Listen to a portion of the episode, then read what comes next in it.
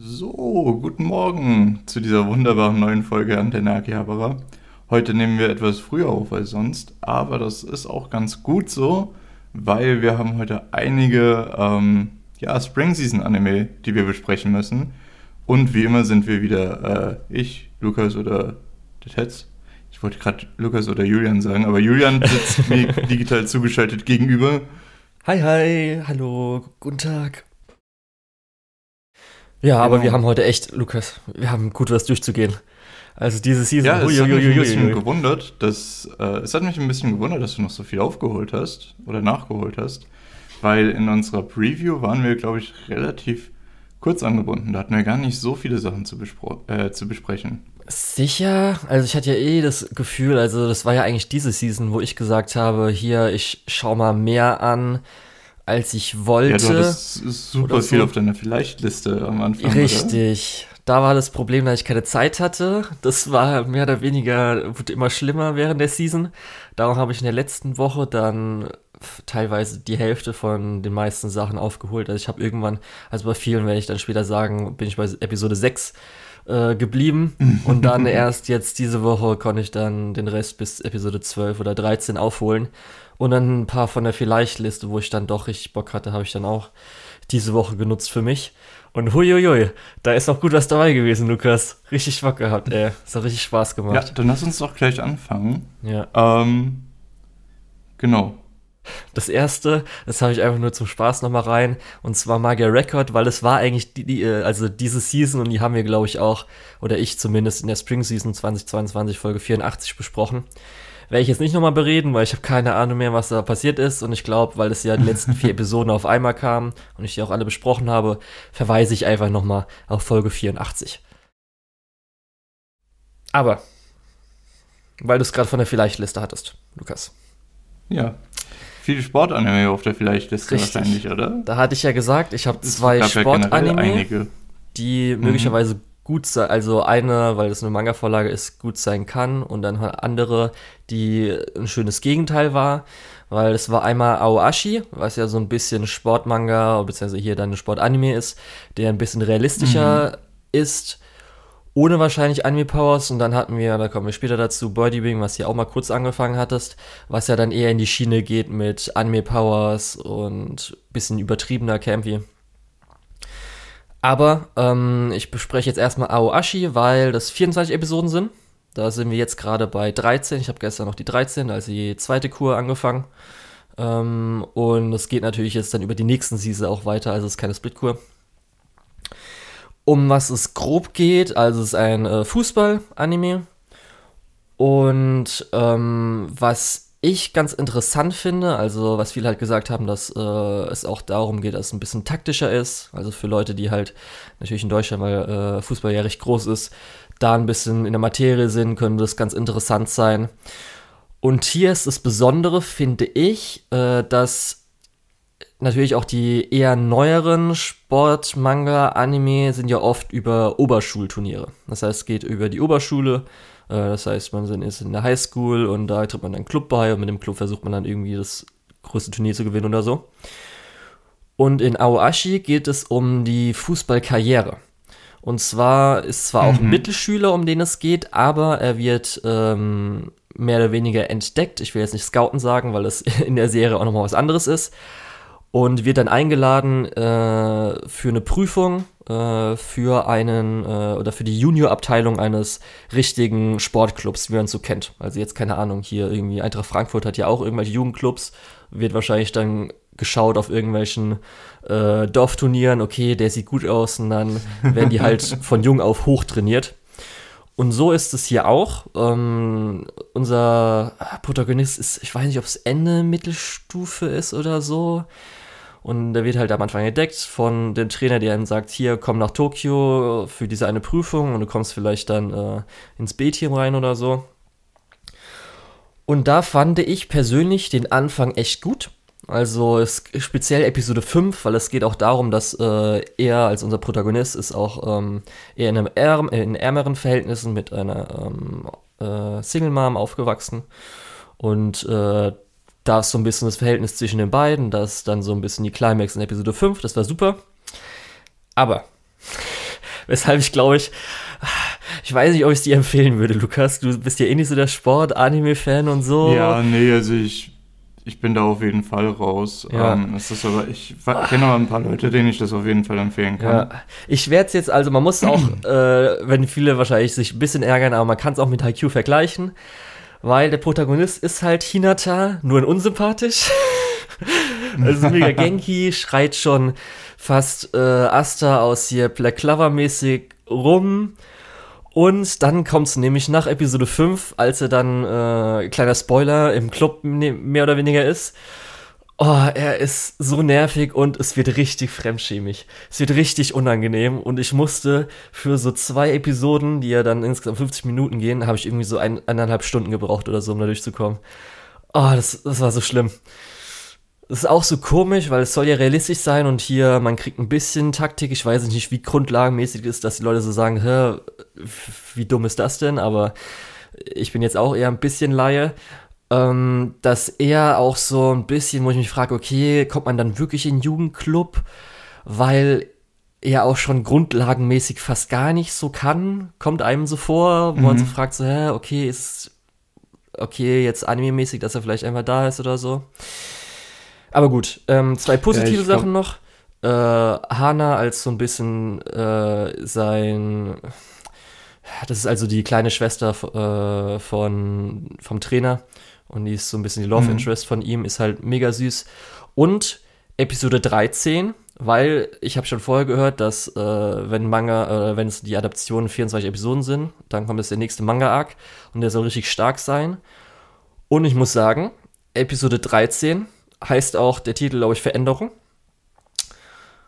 Was da so wahrscheinlich dann gemacht wird und was dann so die Zukunft ist, das ist, glaube ich, gut. Also das gefällt mir richtig gut und das könnte, glaube ich, also das hat man, glaube ich, nicht unbedingt so erwartet vielleicht auch, wenn man so Anime-Sportmanga gewohnt ist.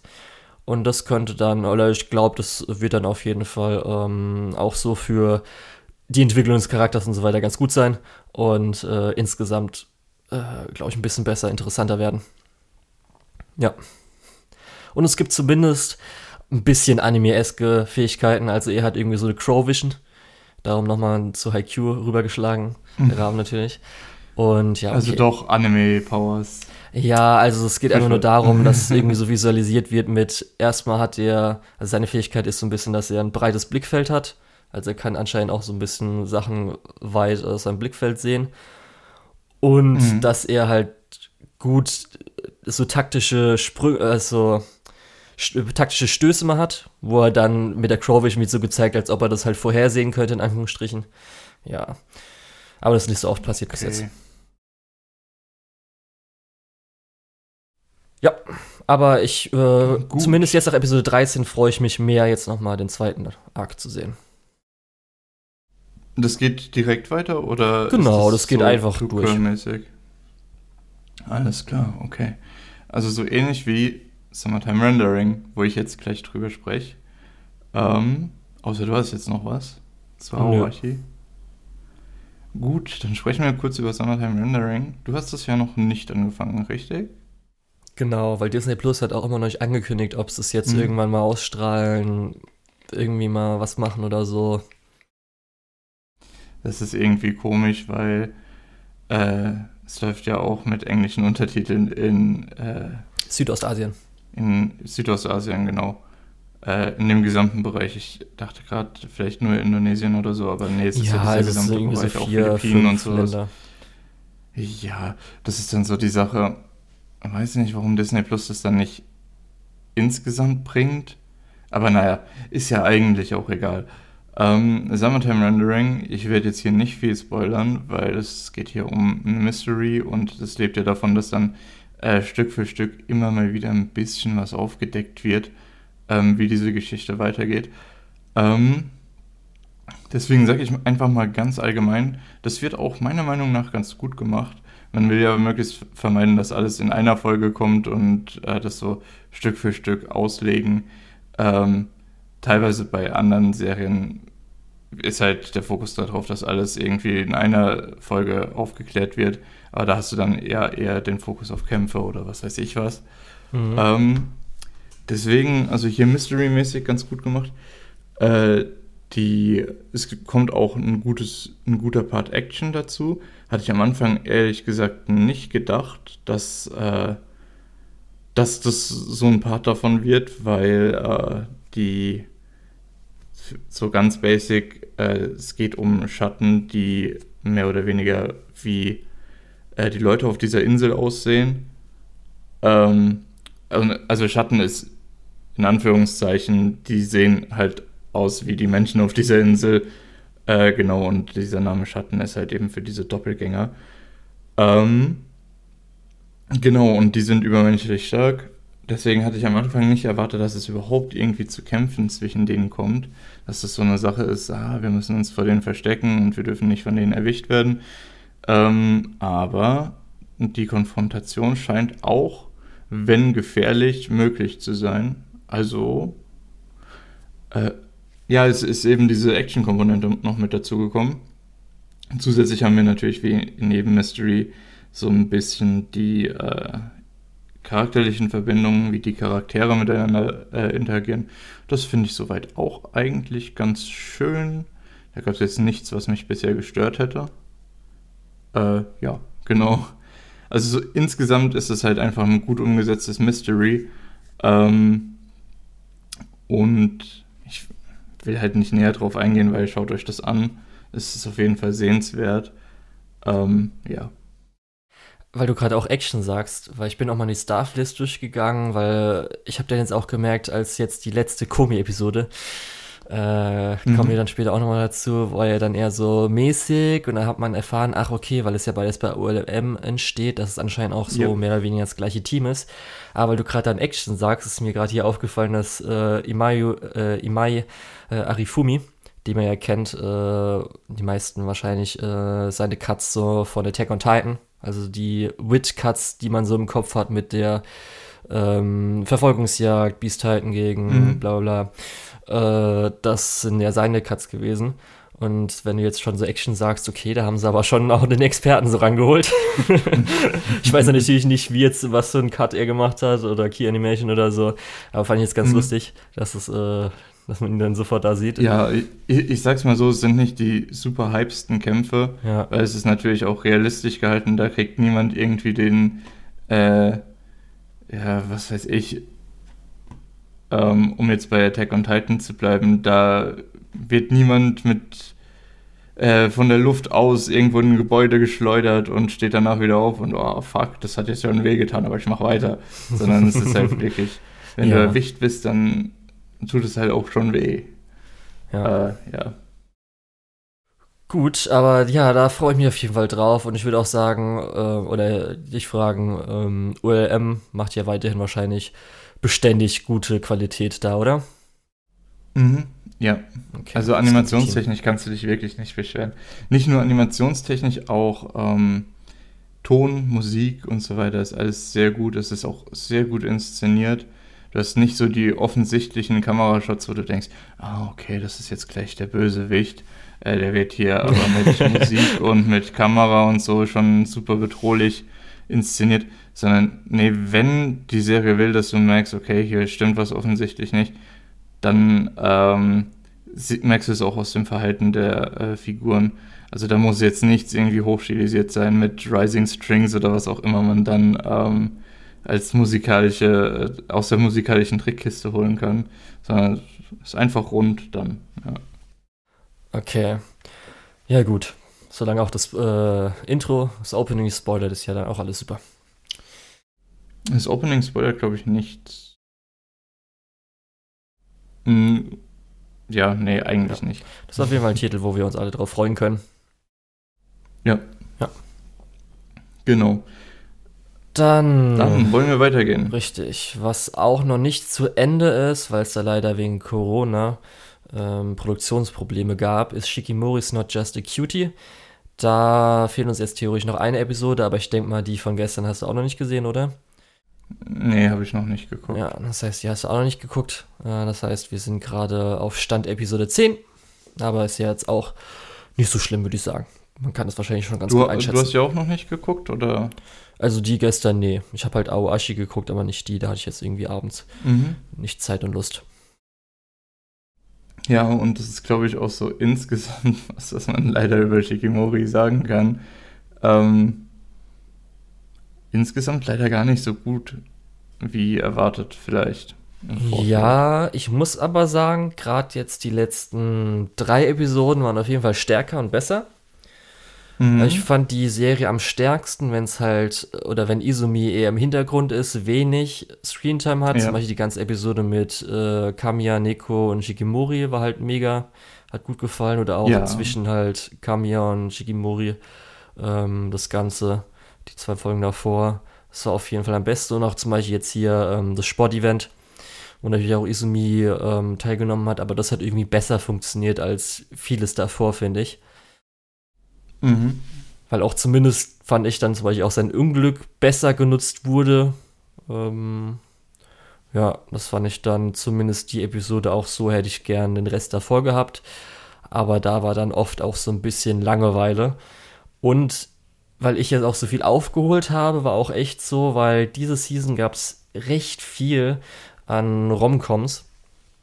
Und da ist schon so ein bisschen so Shigimori einzige Sachen gewesen, so, ja, irgendwie habe ich jetzt zwar nicht so Lust, auch wenn es ja eigentlich zum Beispiel auch äh, visuell zumindest recht schön aussieht. Doga Kobo haben sich da auf jeden Fall wieder ganz gut Mühe gegeben. Und Mhm. äh, aber so war schon so ein bisschen, nach, nach den Kamiya Shigimori Sachen war es schon wieder ein bisschen besser. Aber ähm, davor war schon ein bisschen so, pff, äh, hm, weiß ich ja nicht. Ja. Findest du, weil ich muss ehrlich sagen, also, okay, gut. Man muss fairerweise dazu sagen, diese Kamiya-Sachen sind alle auf jeden Fall auf einem höheren Niveau als das, was vorher da war.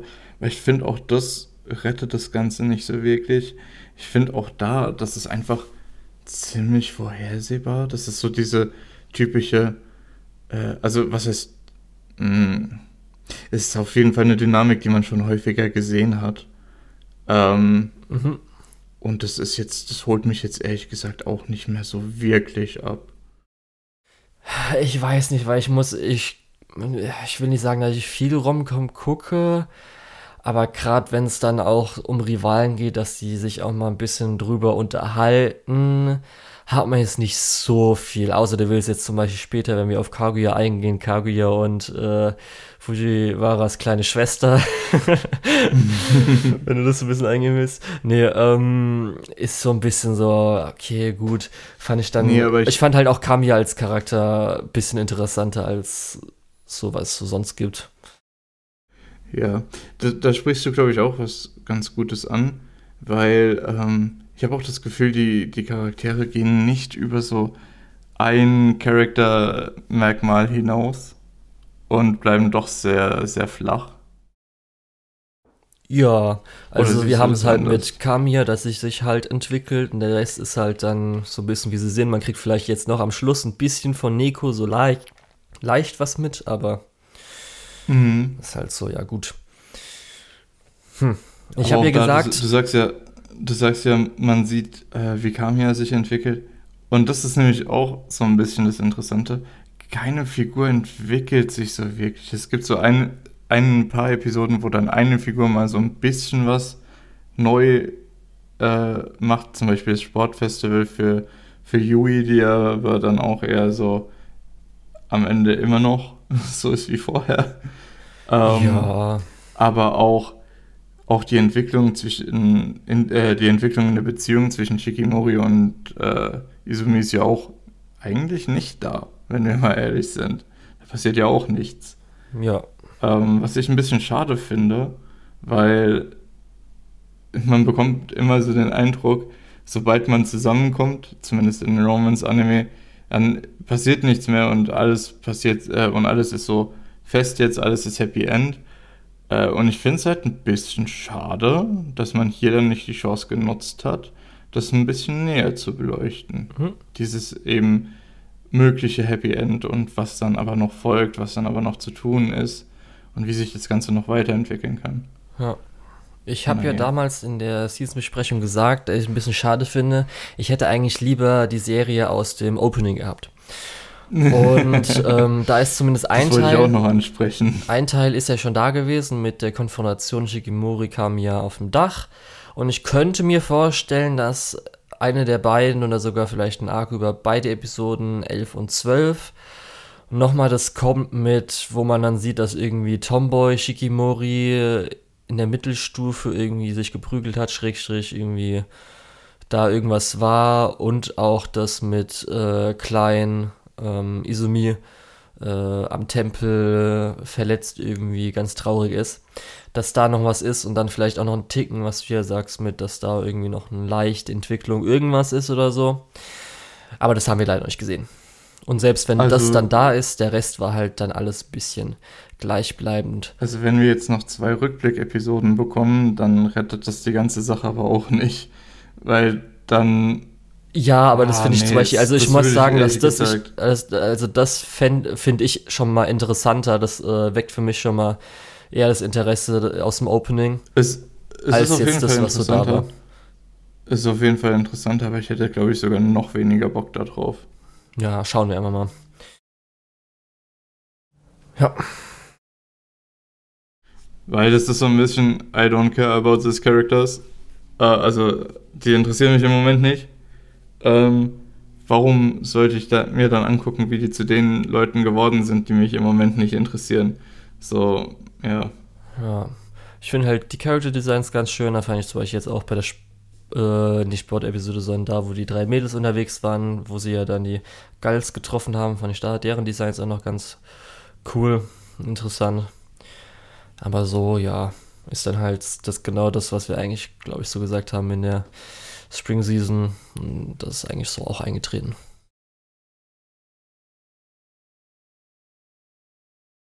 Naja, dann können wir weitergehen, glaube ich. Richtig. Die nächste Serie ist nämlich auch leider noch nicht zu Ende, weil sie bei Netflix ausgestrahlt wird. Zwar im Simulcast, aber mit drei oder zwei oder drei Wochen. Äh, ich glaube, im Moment sind es drei Wochen Verzögerung. Ja, genau.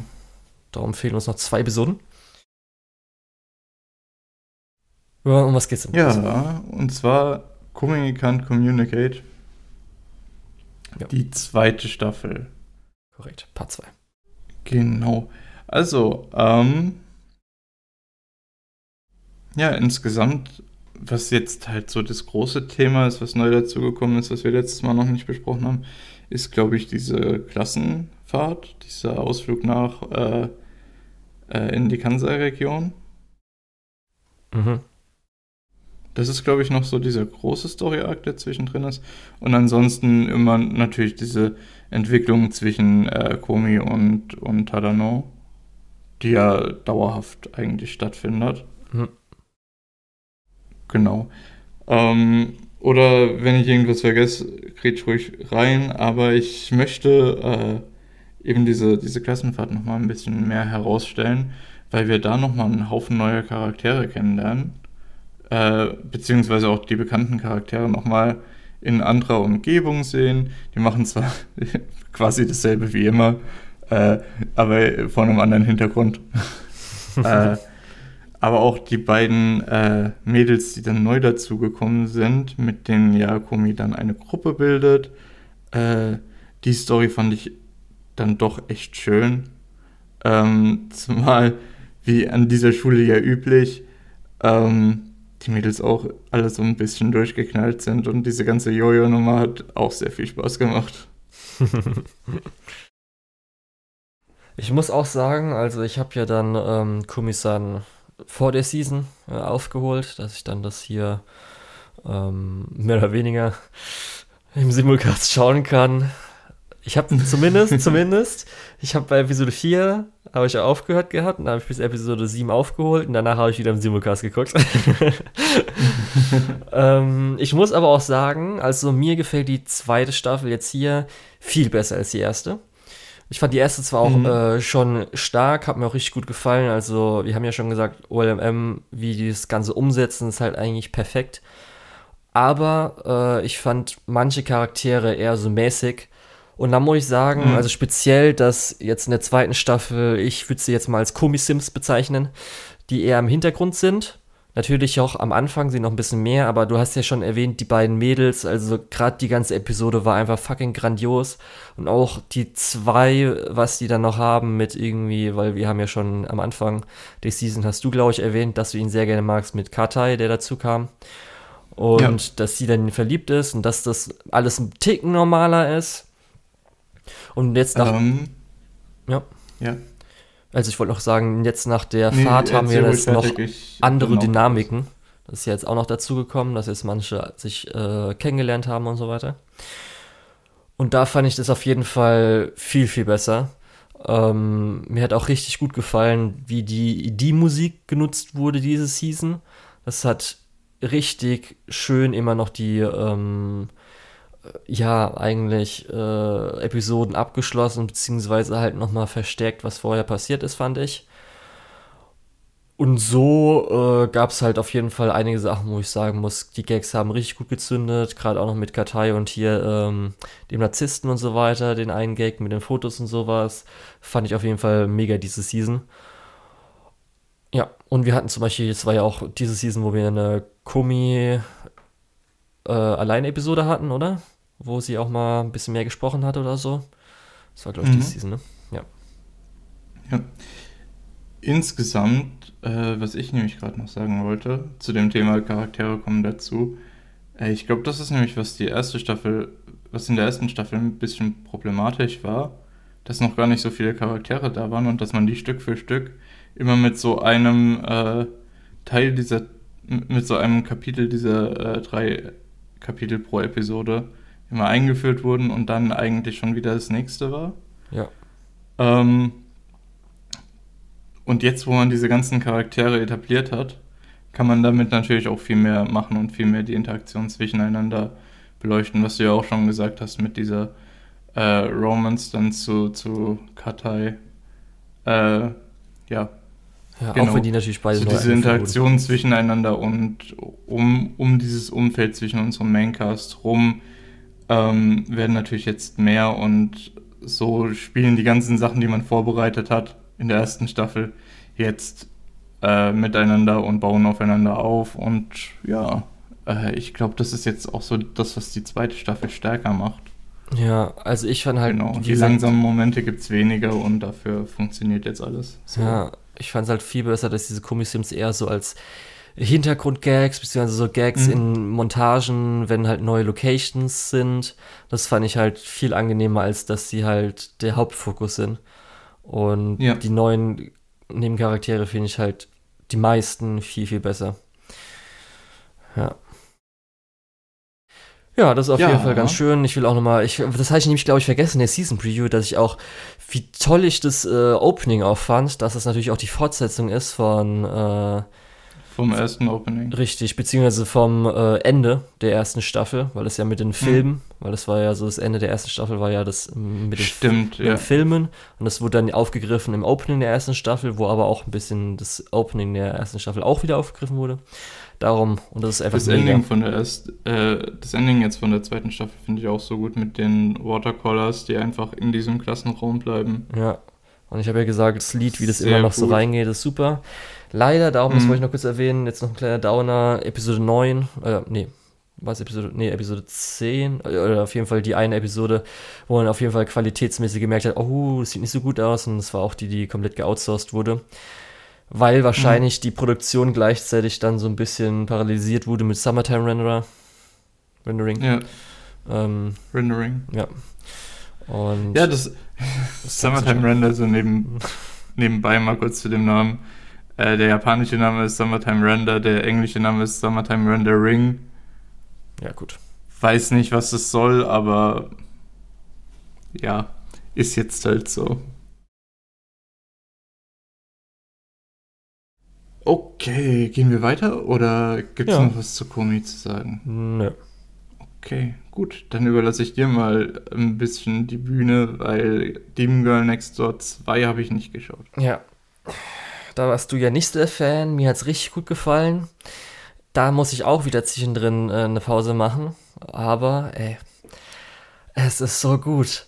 Es ist halt so richtig, richtig gut. Die neuen Charaktere, die eingeführt wurden, ist einfach mega. Zum Beispiel irgendwie hier, ich weiß nicht, ob das jetzt, die werden glaube ich immer als Dämonen bezeichnet, keine Ahnung, ob das Yokai sind. Auf jeden Fall hier äh, im Kaffee gerade die Fuchs-Yokai, die ist einfach, ah, oh, die ist halt so, macht oft nett, aber ist, hat so eine sadistische Ader und kann halt, wenn sie, weil sie kocht halt, und sie hat halt Magie. Und wenn sie halt Magie reintut, dann wird es halt so ein bisschen so mehr, entweder irgendwie so drogenmäßig oder kriegst halt Halluzinationenzeugs und so weiter. Und das ist halt perfekt. Und ich habe schon gesagt, einfach diese Formel, dass dieses Comedy Pacing so mega gut ist, aber auch noch die Story Progression da drin, holy shit, das ist einfach perfekt wie auch Sachen aufgegriffen wurden aus letzten Staffeln, die eingeführt wurden. Ich muss halt echt sagen, das, was ja oft bei irgendwelchen Serien gesagt wird, wie irgendwie One Piece, Attack on Titan, wo irgendwie so der Autor schon weiß, wo es hingehen soll und darum schon ein paar Sachen ein, äh, ja schon vorher ein bisschen einspringen kann und so weiter und das dann wieder aufgreifen und so weiter und irgendwie alles kombinieren. Das ist genau in einer fucking Slice of Life Serie und sie macht so Bock. Ah, das ist so gut, gerade wie sich auch die Charaktere so langsam weiterentwickeln, was da so alles passiert und so weiter. Es ist einfach so mega gut. Dann, ich weiß nicht, ob ich die jetzt zwischendrin mal geschrieben hatte, ähm, äh, während der Season, Momo hat eine neue Transformation, was natürlich eine neue Magical Girl äh, Animationssequenz hat und die ist einfach mega gut. Die ist richtig geil. Ah, das ist einfach super. Also die, wirklich diese Staffel war einfach mega geil. Es hatte nicht so ganz die Climax natürlich wie in der ersten Staffel, weil die Climax aus der ersten Staffel war ja grandios. Also sie war ja einfach muah, Masterpiece. Aber die zweite Staffel war ein bisschen äh, weniger stark. Aber der Rest davon, Mann, Mann, Mann, ey, es hat einfach nur Spaß gemacht. Ich würde jetzt sogar sagen, es ist möglicherweise sogar mein Lieblings-Slice of Life. Also es hat wirklich so, weil ich hatte ja am Anfang so ein bisschen, okay, natürlich Spy Family, Kaguya sind so die Top-Titel. Dann hatte ich vielleicht für mich noch, was ich halt persönlich sehr gerne mag, äh, Bookworm und so weiter, aber echt, Demon Girl hat schon gut aufgeholt. Es wird wahrscheinlich auch nochmal Erwähnung finden in unserer Jahresendliste, ey. Richtig stark. Also es hat mir so gut gefallen. Kann ich jedem nur empfehlen. Ist natürlich leider nur auf High Dive, das heißt, man braucht dann äh, Englischkenntnisse, um die Untertitel zu lesen, oder Japanischkenntnisse, wenn man natürlich dann das auch im Dub hören kann. Wenn die Untertitel nicht lesen will. Ey, ist einfach so mega gut. Ist einfach, ah, auch wie die Charaktere neu eingesetzt wurden und so weiter, was sich da entwickelt, was da neue Sachen hinzukommen, wodurch dann andere Charaktere irgendwas machen können. Mega geil, mega geil. Macht einfach so richtig Spaß. Das ist auch, hier steht es ein Vorkoma-Anime. Ich denke mir so, was? Wie kann man das schaffen, dass es einfach so gut ist? ist einfach echt, ich muss mir auch mal die Autorin, Autor an, äh, anschauen, was sie vorher noch gemacht haben. Ich kann nicht glauben, dass das so gut gemacht ist. Mann, Mann, Mann, ey. Und natürlich dann auch Studio setzt es halt perfekt um. Also echt, ah, Shamikos fucking Schwanz, der ist einfach so expressiv und oh, er macht einfach so Spaß, wenn sie irgendwas redet und sich aufregt und irgendwas passiert ah, oder wenn irgendwie schnell ein Kommentar, ein äh, Quip abgegeben wird. Es ist einfach so gut. Richtig gut. Ich finde es so schade, dass dir nicht so gut gefällt, Lukas. ja, äh, kann ich nichts machen. Ist ja. halt so. Ja, mehr kann ich leider nicht sagen. Also ich kann wirklich nur schwärmen, aber ich will jetzt auch nicht auf einzelne Story-Aspekte eingehen. Gut, kommen wir dann zur nächsten Serie. Die haben wir auch beide geschaut, beide fertig geschaut. Mhm. mhm. Da muss ich sagen. Das ist wahrscheinlich auch in der Mitte Kurzpause Korrekt, gemacht, oder? bei Episode 6. Was ja auch, würde ich sagen, eine gute Pause war. Also. Episode halt, 6 war das Geständnis dann, ne? Ja, äh, genau. Äh, diese kleine Climax mhm. zwischendrin dann, jetzt Was als ich klein, das war das beste Geständnis überhaupt. ja, als ich dann jetzt die letzte Woche den Rest alles aufgeholt habe, bin ich auch über die eine oder andere Kommentarsektion, einen oder anderen Tweet gekommen, wo genannt wurde hier, wenn es irgendwie ums Ende von der Serie ging und so weiter, kann ja jetzt zum Glück nicht so schlecht werden wie die letzte Episode von Science Fell in Love oder so katastrophal werden wie Science Fell in Love Episode 12. Hey, und ich so, was? Hä? Was? Was? Hä? Okay. ich dann auf einmal so, ist jetzt bin ich richtig gut. hyped, weil ich konnte mir nicht vorstellen, was in Episode 12 passieren soll. Ich so, hä, ist jetzt irgendwas NTA-mäßig oder sagt er auf einmal, ich bin doch nicht in dich verliebt? Kommt irgendwie Love Rival, männlich oder weiblich dazu, wo irgendwas komisches ist? Ist jetzt irgendwie so eine Person äh, ist weg oder keine Ahnung was oder sowas? Aber ich war nicht darauf gefasst, was wirklich in Episode 12 passiert. Ja, dabei Aber da kommen wir gleich dazu. Da kommen wir gleich dazu. Erstmal, ich muss dann auch sagen, weil ich habe ja schon erwähnt, echt viele Romcoms diese Season und irgendwie so, ich habe halt echt bis die letzten zwei, drei Tage habe ich noch nicht angefangen, weil ich dachte so, ah, irgendwie habe ich nicht so Bock drauf und so weiter. Aber als ich dann die erste Episode wieder, also Episode 7 so ein bisschen wieder angefangen habe, habe ich genau gemerkt, so, okay, jetzt weiß ich auch, wenn die Animation eher äh, dürftig ist, beziehungsweise halt dafür okay, ähm, weshalb ich auch einfach Spaß dran habe. Weil echt, Ja, das ging mir genauso. Ich habe auch zwischendrin kurz gedacht, Science Fell in Love, hm, ob ich da jetzt immer so Bock drauf habe. Und immer wenn ich die Episode angemacht habe, hatte ich halt richtig Bock drauf. ja, einfach es ist einfach wirklich gut. diese Nerd-Gags, zum Beispiel so als Beispiel hier so, mir gefällt deine Hexe, die Dezimalzahl, Farbe, bla bla bla. Äh, Mhm. die, und so Sachen, die funktionieren halt immer richtig gut. Ich finde halt auch Yukihira ist einfach cool. Ich habe dir, glaube ich, auch am Anfang der Season nochmal gesagt, als hier erstmal auch noch mega gut äh, ein Gal Ger äh, Gero ist dabei, ist natürlich für mich auch nochmal mega. Mhm. Aber einfach dieses Aktentasche über Schulter, offenes Hemd mit Krawatte, die nicht so ganz fest sitzt, finde ich einfach mega geil. Muss ich sagen, ist einfach leider wahrscheinlich so in meiner Welt mega cool. Und äh, ja, das Ganze halt, Gags funktionieren ganz gut. Am Anfang, ich muss sagen, die Biologen sind okay, fand ich jetzt nicht mega, aber jetzt der Rest so der zweiten Staffel. Das, das hatte ich, glaube ich, schon mal gesagt. Äh, die, die Biologen, das ist so, so ein bisschen die Art von Charaktere, die ich normalerweise überhaupt nicht mögen würde. Aber ich finde, hier funktionieren die äh, äh, super gut, furchtbar Ja. gut einfach. Weil äh, die, die bilden halt so das komplette äh, Gegenstück, äh, durch das, dass sie eben so eng miteinander verbunden sind und sich so bewusst sind dessen, was äh, wie sie zueinander stehen, was halt bei äh, Himuro und Yukimura halt gar nicht ist. und deswegen finde ich, das ist ein, einfach so ein super gutes Gegenstück. Ja. Und halt so schon, also zumindest fand ich, sie hat ganz, zum Beispiel auch ganz gut funktioniert am Schluss beim äh, Festival, Wahrsagen. Als, Mhm. als sie da ähm, das Aphrodosium, Nee, das war nicht Wahrsagen, oder? Das war. Hm? Also sie hat auch ihr Zelt mit, mit äh, auf diesem Festival. ja, also ihr kleines Ding, da wo es dann darum ging, dass sie hier, Ja. äh, wie ist es ausgesprochen, Aphrodisium? Nee, ich kann, kann das Wort gerade nicht aussprechen, wie es Aphrodisiakum. eingedeutscht ist. Aphrodisiac, keine Ahnung, wie es gerade eingedeutscht ist.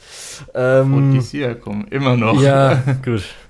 Äh, äh, äh, und ja, äh, genau. wie das dann mit dem minderjährigen Gag und so weiter ist. Und ich muss auch sagen, die Idee halt wieder so umfragewissenschaftliches Projekt mit dem Cosplay, Mhm. Umfrage und so weiter ist einfach auch wieder so eine richtig gute Idee. Ich finde es halt echt, wie so irgendwelche Sachen immer so auf äh, Forschung oder Projekte, Wissenschaften und so weiter ummünzen, finde ich halt mega. Zum Beispiel auch, wie dann Yuki Mira irgendwie einen Vater mit Fakten und Logik zerstört. Ähm, Das, das ist fast so gut wie die Geständnisszene gewesen. Das fand ich auch so gut. ja, ist halt echt Ähm, Und Oh. auch in der letzten Episode, da kommen wir dann später nochmal Ja. drauf, finde ich das so unfassbar gut. Ja, ich fand dann auch ganz schön zum Beispiel die Keine des Kindheit-Episode mit zum, Mhm. zumindest hier wir Eltern auch, ich will sagen, unbewusst beeinflussen. Für die Eltern war das unbewusst, für den Zuschauer ist es ein bisschen, was seid ihr denn für Vollidioten? Aber du weißt, was ich meine? Mhm.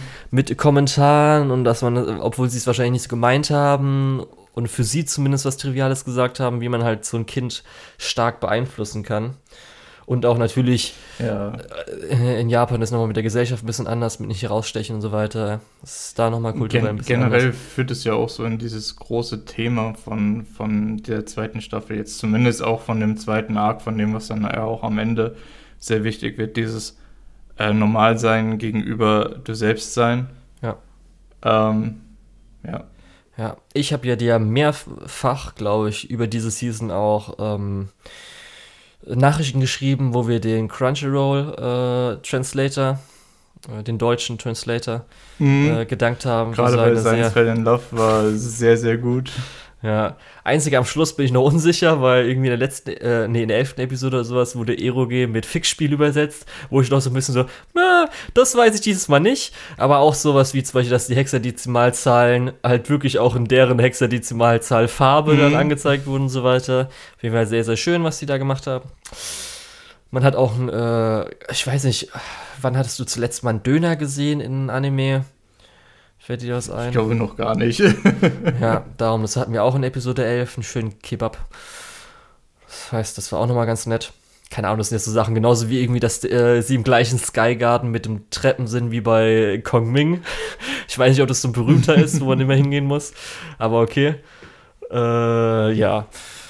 Aber dann kam Ende Episode 11, wo man schon dachte, oh, okay, und dann kam Episode 12 mit der schönen Nachricht, das Folgenprogramm enthält Szenen, die auf einige Zuschauer verstörend wirken könnten. Das ist nicht für genau, Kinder da hatte ich geeignet. dir ja sogar, da hatte ich dir ja sogar geschrieben, wow, Ja, das hatte ich schon wieder alles vergessen. normal, bis, bis auf einmal die Romcom äh, mit einer Content-Warnung anfängt. Ja, irgendwie hatte ich das dann, glaube ich, wieder vergessen, weil ich konnte zu dem Zeitpunkt nichts mit anfangen, als du mir das geschickt hattest. Und bis dahin Ja, klar, natürlich, du warst ja noch nicht so weit. Ja. Du warst ja noch nicht so weit. Und dann muss ich halt sagen, Also, ist natürlich recht kurz also ernstes Spoiler, Thema. ne? Aber ich, so wie ich jetzt eben dich auch schon gehört habe, musst du wahrscheinlich auch mega lachen, weil es einfach so richtig lächerlich dumm ist. das ist halt Naja, richtig also- dumm. Ah. Also anfangs ist das schon eine sehr bedrohliche Situation. Natürlich, wenn Yukimura dann kommt und Nee, schon vorher, als, als der Typ so richtig psychopathisches Zeug aufzählt mit, hier, er hat seine Freunde mit Öl übergossen, er hat Fingernägel rausgezogen, ich so, ist es euer Ernst, ist es so jetzt so flach? Ich Ja. weiß halt nicht, ob das jetzt wirklich extra so gemacht wurde. Ja, gut. Als ob das eine Ähm, Parodie klingt, das dann extra so, der ist so richtig böse, die haben Fingernägel rausgezogen und so weiter, so richtig schlimm und so weiter. Aber irgendwie kam es mir nicht so Ähm. vor, sondern dass der Typ einfach nicht, also der Autor, Mangaka, nicht so ganz wusste, wie er äh, irgendwie jetzt so Spannung reinbringt. Darum hat er das gemacht. Ich würde wirklich, ich will so gerne einfach ich ihn muss fragen. sagen- ist dir währenddessen irgendwie gerade schlecht gegangen? Hattest du irgendwie Angst? Sind irgendwie Sachen schlechter gewesen, dass du geäxt wirst, deine, deine Serie oder sowas? Wieso? Wie fucking so? Es ist so dumm. Ich muss sagen, es liest sich halt irgendwie so ein bisschen wie, wie so ein Incel-Manifesto, ähm, wo man auch sagen muss, das ist alles immer so ein bisschen cringe. Die Leute wissen auch nicht so wirklich, wie sie in Anführungszeichen brutal sein können, Ja. äh, weil das sind halt, im, im Normalfall sind es halt irgendwie irgendwelche Dudes, die halt einfach äh, auch da irgendwie gar nicht so den Bezug zu haben. Und das fand ich eigentlich ganz gut umgesetzt, weil das ist halt genau so ein Typ, der einfach ähm, fast schon stalkerig ja äh, mit äh, äh, äh, ja versucht auf sie zuzukommen, äh, auf, auf Kanai zuzukommen. Und dann wird er ja so freundlich und ja und Date und alles. Und ich habe dir doch sogar Essen ausgegeben und so äh, und dann sagst du trotzdem nein äh, ja, das und dann rastet er halt voll aus. kann man ja machen, das ist halt, aber nicht noch ich- mal irgendwie in Yakuza-Art gehen. Das ist halt richtig dumm. Das ist halt, ja, Zum Beispiel, man hätte es ja, halt einfach gut. komplett auf dem Dach lassen können, dass sie sich jetzt halt nicht traut, irgendwas zu machen, denkt, das wäre in Ordnung oder so. Das, man hört ja oft genug von äh, Opfern sexueller Gewalt, dass sie sich dann halt nicht gewehrt haben, weil halt Mhm. sie gedacht haben, gerade in Japan ist auch noch mit, natürlich, das ist jetzt Ja, ein bisschen also- weniger also die- stark mit irgendwie im Ich, Zug ich und stimme so dir weiter, auch aber zu, die drei anderen Typen hätte man weglassen können. ja, oder dass der halt irgendwie sowas auf. Ah, ich hab's aber dann auch, Auch, gemerkt, auch dass er so ein bisschen der. Boss dieser Gruppe ist, ist irgendwie Ja. ein bisschen weird. Ich hab, Da hast du schon recht. Lukas, ich habe aber, dann auch an verstanden, sich, weshalb er es die gemacht Beschreibungen, hatte. die er macht, ist. Und zwar, Ja. er hat halt eine Situation gebraucht, wo die Polizei kommt, dass Himuru mit dem Polizei-Cosplay auftauchen kann. Ja, aber da hätte auch, da hätte es auch gereicht, wenn die drei Richtig, Typen nicht ja. dabei gewesen sind. Ich find's halt Auch- so doof, Auch, weil. ich habe auch kein Problem damit, dass der die irgendwie in in ein Lagerhaus mit verschleppt oder so. Das passt ja alles. Äh, bisschen weird halt, dass niemand die aufgehalten hat, aber im Moment denkst du da halt nicht so drüber nach und das war halt weitestgehend stimmig für mich. Ähm, natürlich, wie gesagt, die drei Extra-Typen ist schon ein bisschen daneben gewesen. Ich finde es halt deswegen so doof, weil es gibt ja nur zwei Möglichkeiten. Entweder, was ich glaube auch, was dann passiert, wird einfach das mehr oder weniger vergessen und es wird nicht irgendwie drauf eingegangen, ob jetzt Kennedy, oder wahrscheinlich hat dann jetzt Kennedy kein Trauma davon, was realistisch wäre. Oder sie machen wirklich, dass sie da noch Traumata davon trägt und es zieht halt dann so eine Comedy-Romcom richtig runter. Das ist halt das, dass man halt dann das einfach macht, aber halt nicht richtig macht, sondern einfach so, ja, okay, sie hat, das ist eigentlich eine Situation, die wahrscheinlich Trauma auslöst, aber das wischen wir jetzt einfach mal weg, ich hab's, ist mir jetzt egal. Ja, und so die Kanadi-Situation finde ich in Ordnung. Das glaube ich, also ich kann verstehen, wenn man, oh, ernsthaft, gar keinen Bock. Aber okay. Ähm, das finde ich noch, ist okay, aber hätte jetzt auch nicht unbedingt sein müssen. Aber gut, aber wie gesagt, die letzte Episode ist so ein bisschen so, was ist los? Ja, also wie gesagt, die, die Stakes, also das, was auf dem Spiel steht, ist zu dem Punkt halt wirklich auf einmal lächerlich, hoch und ja. weird. Ähm, aber ich muss halt auch sagen, ernste Thematik, aber wie das dann aufgelöst wurde mit äh, Yukimura kommt rein mit seiner PowerPoint-Präsentation, äh, hat das halt für mich komplett gerettet, weil ich fand das so gut. Ähm, dass sie ihn auch erstmal reden lassen haben. Und so, hä, was will, was will der Typ denn jetzt mit seiner PowerPoint-Präsentation? Ähm, ja, und dann natürlich auch diese Auflösung mit, ah, ihr solltet mich lieber nicht treten, ich habe hier giftige Chemikalien. Das war schon, schon sehr gut. Okay. Also mochte ich tatsächlich echt gerne, weil es eben so bizarr war und weil es eben so drüber war und weil es halt eigentlich so gut in die Serie reinpasst. Also für mich ja war das leider da nicht zu übertrieben genug. Das war, hat sich noch leider zu ernst genommen für mich einfach, muss ich sagen. Mm, ja, okay. Also du hast ja vorhin auch schon gesagt, dass das er da so äh, von sich gibt, ist ein bisschen zu.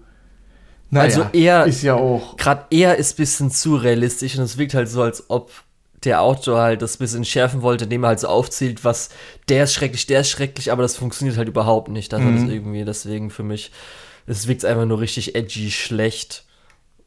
Ja. Naja, man muss generell sagen, sobald es irgendwie in diesem Bereich sexualisierte Gewalt geht, ist, ähm, da, das ist, ich habe das Gefühl, viele Autoren jetzt nicht nur äh, in Manga und Anime können damit noch nicht, noch, in Anführungszeichen noch, nicht so wirklich viel anfangen, weil halt einfach, ähm, weil es halt einfach total ungewöhnlich ist und in unserer Medienlandschaft nicht so wirklich stattfindet. Ähm, naja. Okay, äh, bei mir kommen so zwei Sachen, die kann ich kurz durchsprechen. Einmal. Achso, du willst weitergehen? Ja, ja. Okay. Oder willst du noch was sagen? Nee, ich, ich eigentlich nicht. Ich mochte Science in Love. Sowohl ja. der, der äh, kleinere Höhepunkt als auch am Ende die PowerPoint-Präsentation. Es gab viele sehr, sehr schöne Präsentations-Highlights. Also Trap in the Dating Sim World of Otome Games ist tough for Mobs. Muss ich sagen, der Aspekt, der mir am besten gefallen hat, dadurch, dass ich ja gesagt habe, dass Otome Isekai äh, ich so viel ähm, aufgenommen hatte das letzte Jahr und deswegen so ein bisschen, ich will nicht Fan sagen, sondern einfach so das daran mochte. Das ist nach Episode 6 dann auch schon vorbei und dann ist auch der Rest so mit eher mäßiger Animation, typischer Power Fantasy, Isekai, gerade weil er ist halt noch so, sein Ding ist halt, dass er ein bisschen cocky ist und dann halt sich über Leute lustig machen kann. Haha. Und ja, das ist so auf einem Niveau dann wie ein Shield Hero, muss man sich dann nicht angucken. Bist ja. du dir sicher? Ja. Und die. Bist du dir sicher, dass es so schlecht ist? ich kann sie gerne ab Episode hast, 7 das Ganze nochmal angucken. Hast du Shield Hero Staffel 2 schon mal geguckt? Ich habe ja gesagt Shield Hero, ich habe nicht Shield Hero Staffel 2 gesagt. Ach so, okay. Ja, dann. Ähm, Daimon, das war ja der Slice of Life äh, Anime, wo es darum ging, äh, dass ein Sohn, irgendwie so Ende 20 oder sowas, kommt wieder zurück äh, nach Kyoto äh, in das Geschäft seiner Eltern, ein Süßwarengeschäft, wo dann äh, ein kleines Mädchen, mehr oder weniger von ihrem Vater abgegeben wurde und deswegen sie jetzt da alleine lebt, ohne Mutter und Vater. Und so Slice of Life-mäßig geht es halt darum, dass natürlich dann äh, er sich wieder ein bisschen einlebt, er ist ein bisschen so ein freierer Geist. Sie natürlich, oder er dann so ein bisschen natürlich so Ersatzvater wirkt für Itsuka, die Kleine. Und, äh, aber man merkt auch, dass auf jeden Fall das Ende ist äh, recht offen. Also zum Beispiel sowas wie, ähm, weil zum Beispiel auch seine Ex-Freundin, äh, die er verlassen hat, kommt nach Kyoto und die haben sich zum Beispiel am Ende der zwölf Episoden auch noch nicht wieder vertragen, sind zusammengekommen, sage ich mal so. Das heißt, wird sich noch ein bisschen länger ziehen. Der Vater ist noch nicht gekommen, hat man nicht gesehen. Mutter hat man schon gesehen. Und so ist halt auf jeden Fall ganz nett. Ich habe ja damals auch gesagt, dass ich zum Beispiel die Hintergründe sehr schön finde. Und ähm, ich fand halt auch ganz nett so zu sehen.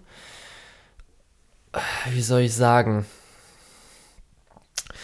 so ein bisschen äh, die Kindheit, also Itsuki wurde schon als Kind vernachlässigt. Es war so ein bisschen, dass die Mutter immer arbeiten war, aber der Vater war dann irgendwie zu Hause, hat sie aber auch abgegeben und es wirkte auch so ein bisschen, dass das Verhältnis bisschen unfair war, dass sie natürlich den Vater eher mochte, weil er immer zu Hause ist, aber weil er natürlich auch irgendwie rumlurken konnte, weil er höchstens ein bisschen Musiker war, aber die Mutter so ein bisschen das Geld nach Hause gebracht hat, auch wenn sie ein paar Fehler gemacht hatte, wie man nicht auf dem Geburtstag erscheinen oder so. Und das fand ich ganz interessant, wie das jetzt auf sie noch Auswirkungen hat. Dann natürlich auch so ein bisschen der moderne Alltag mit japanischer Tradition und diesem Nachbarschaftsflair in Kyoto fand ich echt schön, wie das dann so das Ganze ist. Natürlich muss man ja auch immer sagen, Itsuka, Anime, kleine Kinder sind natürlich viel süßer und angenehmer, als jeweils im richtigen Leben sein können. Das heißt, die ist auf jeden Fall auch super. Äh, würde man, wenn man so, wenn man weiß, dass so ein Kind ist, was man hat, dann würde man auf jeden Fall ein Kind haben wollen. Aber wir wissen ja, Realität ist leider nicht so gut wie ein Anime. Und auch noch am Schluss äh, Nagumo, das ist hier der Sohn, der wieder nach Hause kommt, tut mir ein bisschen leid die ganze Zeit über, weil er hat so ein bisschen von seinen Eltern Hard Love, die ihn natürlich mögen, aber er kriegt halt schon oft einen eingeschenkt und das hat er nicht so verdient, muss ich sagen. Der ist viel zu nett dafür. Tut mir ein bisschen leid auf jeden Fall. Ja, und so, wenn man halt mal wieder was Slice of Lifeiges braucht, ist es auf jeden Fall ganz nett, aber man wird wahrscheinlich am Schluss so ein bisschen so, irgendwie hätte ich mir noch ein bisschen mehr Abschluss gewünscht. Und dann kommen wir mal zur nächsten Romcom. Und zwar Love After World Domination. Ja, doch. Ich muss gerade gucken, es ist der komplette Titel gewesen, tatsächlich. War wirklich nur der komplette Titel. Ja, das war die Serie, wo es hier äh, eine Romcom mit Tokusatsu Super Sentai kombiniert wurde. Genau. Und ähm, da ist mir auch schon ein bisschen aufgefallen, so ein bisschen, ja, die Season hat auf jeden Fall schon, glaube ich, ein bisschen, ein bisschen mehr oder schon ganz gute Reva-Energie. Das heißt, wir haben jetzt schon das zweite oder die zweite Romcom, wo ein Pärchen schon von Anfang oder fast Anfang an in der ersten Episode zusammen sind. Mhm. Und ja. Ähm, ja, ich muss auch sagen. Hier ist halt eher so ein bisschen. Sorry. Nee, nee, du kannst schon. Ja, hier ist dann eher so ein bisschen der Twist, dass sie es verbergen müssen, weil sie eben, der eine ist eben aus dem äh, Lager der Helden, die andere aus dem Lager der Bösewichte. Und ja, es ist halt alles sehr, sehr bunt. Ja. Und das ist auf jeden Fall, muss ich sagen, ähm, eine solide Rom-Com, hat ganz gut gefallen. Mhm. Negativpunkt fand ich, dass ein bisschen mehr die Nebencharaktere leider zu kurz kamen. Da hätte man, glaube ich, einen Ticken mehr machen können. Natürlich kommen wahrscheinlich ja, viele so, eigentlich wollen sie nur das Main-Pair sehen, aber da fand ich schon ein bisschen, gerade weil auch eher so auf äh, wie heißt es, auf der Gecko-Seite eher nochmal die Nebencharaktere mit dabei waren. Mhm. Gerade irgendwie bei Gelato 5 Fudos Seite war schon so ein bisschen fast gar nicht, bis vielleicht mal, bis vielleicht mal ein Gag oder so. Tut mir leid. Ja, es gibt halt zwei, zwei Charaktere auf der Seite, haben so ihre eigene Folge in ganz großen Anführungszeichen bekommen. Ähm, also auf der Gelato 5 Seite. Ähm, aber das war dann auch eher so als Nebencharakter zu einer Storyline zwischen dem Main Couple, während die äh, Seite auf, auf, auf Geckos Seite die Charaktere durchaus mehr Aufmerksamkeit bekommen haben. Genau, ja. Und so, ich fand halt die letzte Episode ganz schön, weil da das Super Sentai-Thema gut integriert wurde. Da gab es ja nochmal das, wo sie hier ihre, äh, wie, wie nennt sie es, ähm, ähm, ihre Posen machen ohne Helme, mit dann auch hinten dran, wo ja dann die Farben aufschießen und dann auch, ja. wie zum Beispiel, äh, wenn natürlich das typische OP spielt, wie dann der Kuchen integriert wurde, fand ich äh, super. Das hat dann ganz gut nochmal. Ich fand es ein bisschen schade, dass die am Ende nochmal sagen, hey, wir haben den Kuchen nochmal integriert. Das ist ja, als würden wir den Kuchen ja. schneiden. Ja, ja, Leute, das sehe ich. Danke. Jetzt hat es auch der Letzte verstanden. ja, ich muss auch sagen, da war ich auch ein Ticken, hat auch einen Ticken gedauert. Äh, also natürlich nicht, das hätte ich jetzt nicht gebraucht, aber hat schon einen Ticken länger gedauert, als ich eigentlich gedacht hätte. So, ah, okay, warte kurz. Ah, hm. Ja. Ist auch ein bisschen weit hergeholt. Aber ja, dass man es nochmal sagt, war vielleicht ein bisschen unnötig. Ja.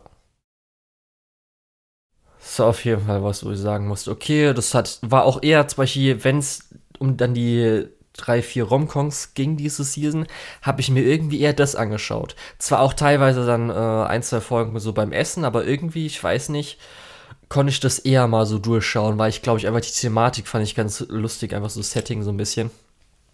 Und wie das halt so macht. Ja, ich, ich muss sagen, mir hat Science Love noch besser gefallen, aber ich muss auch sagen, das hier ist auf jeden Fall äh, besser als jetzt sowas wie Shikimori.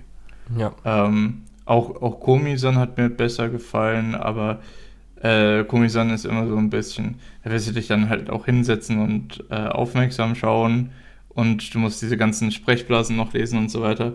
Und wenn du halt kurz vorm zu Bett gehen bist oder so, dann schaust du halt eher nochmal äh, Love After World Domination oder so. das, das fordert weniger Konzentration, ist aber trotzdem unterhaltsam genug, dass es Spaß macht. Ja. Mehr kann man, glaube ich, echt nicht dazu sagen. Ja, also ich könnte natürlich noch sagen, dass mir natürlich auch wieder der Galgero-Charakter, der dann später eingeführt wurde, gut gefallen hatte, aber hat auch wegen der, wegen ihrer VA, wegen ihrer CEO. Mhm. Okay. Mir gefällt auch ihre äh, Plotline theoretisch sehr, sehr gut. Finde ich auch sehr schön. Auch der Gag, der dann da noch ein bisschen eingebaut ist, super. Richtig. Okay.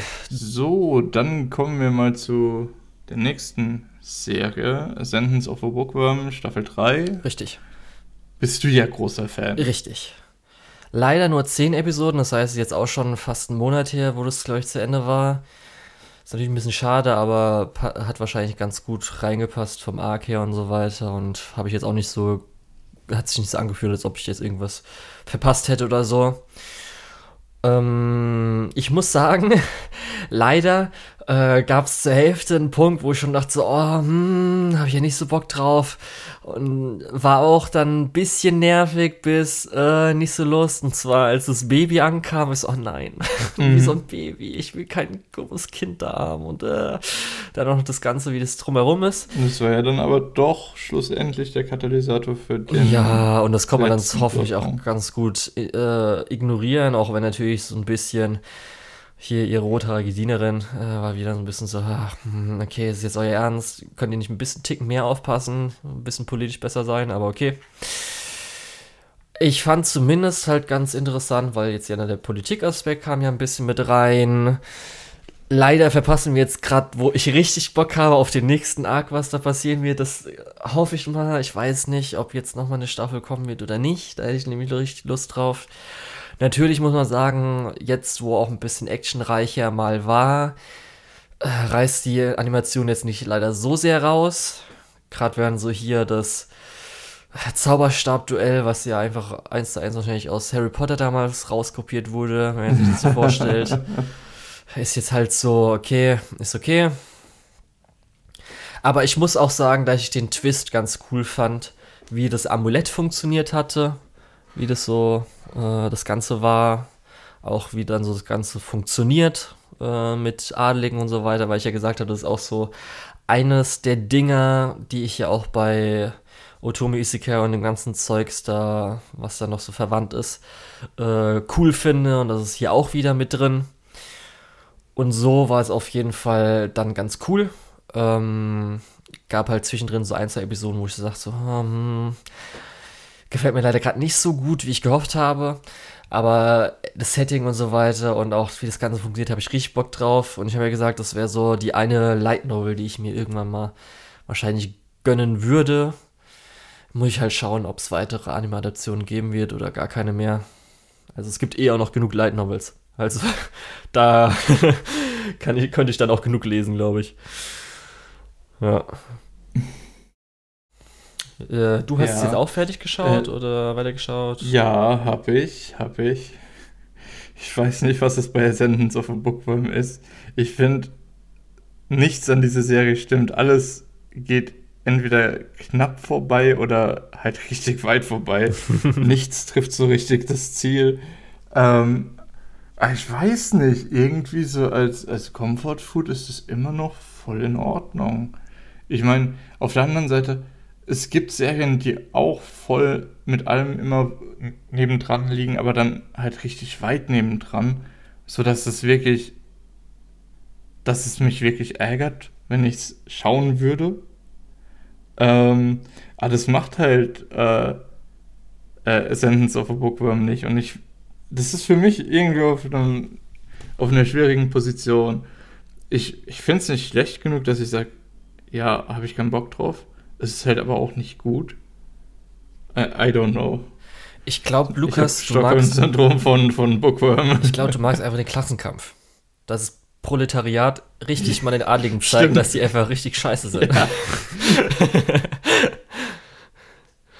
ja. das ist halt echt so ein Aspekt einfach, dass dann, weil sie mehr magische Kraft hatten, dass dieses dummen Adligen, so BAM! Sie ist besser als ihr, hat mehr Kraft. Und darum ja, freue ich mich auf den nächsten ja auch eine Adlige. Oh, der nächste. Jetzt ist sie ja aber auch eine Adlige. Ja, aber trotzdem, die werden Weiß die trotzdem nicht. nicht. mögen, weil sie ja wahrscheinlich adoptiert ist oder sie sagen so, ja, was, wahrscheinlich man keine Adlige oder sowas. Darum, der nächste Arc, der ist so geil. Also das, das, das kriegen wir auch, auch wahrscheinlich ja irgendwann in Moshoku Tensei ja auch. Und da habe ich richtig Bock drauf, muss ich sagen. Ja. Ich mag den Ansatz, okay, ich gucke mir die nächste Staffel dann auch auf jeden Fall auch an. Falls es eine gibt, was man natürlich hofft. Okay. Ja. Aber, ja, beziehungsweise du hast was geschaut, wo ich nach den ersten zwei Episoden gedacht habe, ah, sollte ich mir warm halten und dann nicht weitergeguckt habe. Alter Lukas. Äh, es war das so war geil. Ich liebe diese Serie so fucking sehr. Wenn jetzt nicht Demon Girl Next Door auch noch so gut gewesen wäre, auf diese Serie, jede Folge, habe ich mich jedes Mal so sehr gefreut. Holy ja, ich befürchte, dass ich die heute noch fertig bingen muss. Okay. Und zwar geht es um Birdie Wing Go Go Golf Girls Story. Das ist nämlich der zweite Sportanime der diesmal ein bisschen anime-esker ist. Das heißt, es gibt Special Powers, es geht um unsere äh, Rainbow Bullet Eve. Äh, das ist hier die Blonde auf dem Key Visual. Wo ich auch sagen muss, das eins, also beim ersten Mal hatte ich am meisten Bock, also als ich die Season äh, durchgegangen bin, am Anfang der Season, hatte ich deswegen Bock drauf, weil ich ihr Character Design halt gut finde weil sie hat halt meine beste Kombination blonde Haare und wahrscheinlich grüne Augen. Ich sag wahrscheinlich, weil oft hat sie eher türkisenere Augen. Es soll, glaube ich, aber grün sein. Aber auch manchmal hat sie blau und manchmal hat sie richtig grün. Okay, sage ich jetzt schon mal also, so. Also Ladies, jetzt wisst ihr Bescheid, ja. ähm, auf was Julian steht. Richtig. Und es geht halt darum, sie ist äh, mehr oder weniger weise. Wir erfahren später, dass sie halt äh, ihr Gedächtnis verloren hat. Und ähm, kümmert sich halt mehr oder weniger um drei illegale Kinder. Ich weiß nicht, ob die zwei anderen mhm. aus der Bar, ob die auch illegale sind in dem Land, wo sie ist. Also sie sind in so einem äh, ausgedachten Land vom Writer. Auf jeden Fall, um dann halt Geld zu verdienen, äh, macht sie das Einzige, was sie kann. Sie kann gut Golf spielen, darum macht sie Wettgolf. Und ähm, du Mit hast den ja. krassesten Wetten überhaupt. Richtig. Du hast die ersten zwei Episoden gesehen. In der ersten Episode war Entweder ja schon das. Zwei oder drei. Ich bin mir nicht mehr 100% sicher. Ich glaube, äh, ich habe nämlich auch nochmal die Folge angehört.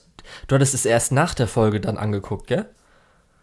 Ja, Weil ich, ich- hatte das nach der Season Preview. Weil ich wollte mir nochmal anhören, was du zu, der, zu dem gesagt hattest. Und dann habe ich gemerkt, hä, der Lukas hat dazu gar nichts gesagt. Hat er es erst später geschaut? zwei. Ja. Ähm, Ja, ich habe, ich glaube, erst in der Folge nach unserer Season Preview habe ich kurz was dazu gesagt. Ja. Und äh, wie gesagt, anime-eske Folge. Also in der ersten Episode ist es ja schon, das hat, äh, hast du mir vielleicht sogar mal einfach so erzählt, mit äh, dem Zug und dem Waggon. Weil da ist halt so ein Schuss, So wo sie halt irgendwie in dem Industriegebiet sind und äh, hint, also vor dem äh, Golfloch fahren halt auch, auch öfters mal Züge. Und ich sag ja schon Rainbow Bullet Eve, also sie hat halt für verschiedene Distanzen hat sie ihre verschiedenen Kugeln, in Anführungsstrichen. Und sie ruft natürlich manchmal innerlich, manchmal auch wirklich ihren Special Move. und das ist zum Beispiel dann, das ist halt echt einfach, oh, ich muss auch sagen, der OST, holy fuck, ist einer meiner beliebtesten Soundtracks dieses Jahr. Es gibt so drei Songs, die passen erstmal perfekt für Action, passen dann auch noch mega gut, weil wenn die so abflachen in Golf rein, es ist so geil. Und wenn es halt so anfängt, dass der halt wirklich so ruft so Shokugekino, Blue Bulleto, während dann die Musik anfängt, sie abschlägt, das ist auch so geil, weil halt der Abschlag von Golf ist halt auch richtig geil. Dann fliegt es halt durch, Das ist durch, Moment, Moment. Der Abschlag von Golf, was? der Abschlag von Golf ist nicht geil, nur alles andere ist noch langweiliger. Hä, nee, ich meine, das hört sich halt, ich meine, der Sound ist geil. Ach Wenn so, vom Klick- Ton, okay. Und das, die, diese drei Sachen zusammen macht halt richtig Hype. Dann fliegt es halt, also in der ersten Folge ist ja so, fliegt es durch, durch die Waggons durch, dann fängt die Musik an und dann knallt es ja nochmal auf diese Hake, damit der Ball auch nochmal aufs Green fällt. Und das ist so ungefähr, wie dann das Ganze funktioniert, weil du hast doch nicht das, wo es dann so ein bisschen we nochmal weirder wird, mitbekommen. Weil dann geht's ja noch mit der Mafia. Man hat ja vielleicht in den ersten Episoden mitbekommen mit der Mafia, Mhm. was so ist und so weiter. Ja, hat man zumindest mitbekommen. Und das ist wirklich so, jetzt nur, um den Leuten das schmackhaft zu machen, das ist dann so in Episode 3 oder 4 ist dann, äh, wird sie ein bisschen so in die Mafia-Sachen reingezogen, sie soll halt Weltgolf machen für zwischen einer Baumogulin und der Mafia. Das ist so geil. Man merkt auch, wir haben ja schon mal gesagt, das ist von Bandai Nam- Namco, die ja auch Mecha und so weiter machen. Und zwar Ja. sind die halt auf einem Untergrundgolfkurs. das ist so geil. Und zwar ist es ein Untergrundgolfkurs, wo du zufällig Golfkurs erstellen kannst. wo halt so richtig mit einer, du kennst es vielleicht wie in Evangelion, wo doch die Stadt, wenn halt angegriffen wird, wird doch die Ja, Stadt, dann so gibt's so mechanisch Ja. äh, alles mögliche, wo auch Sachen hin und her geschoben werden auf irgendwelchen Rollen und sowas.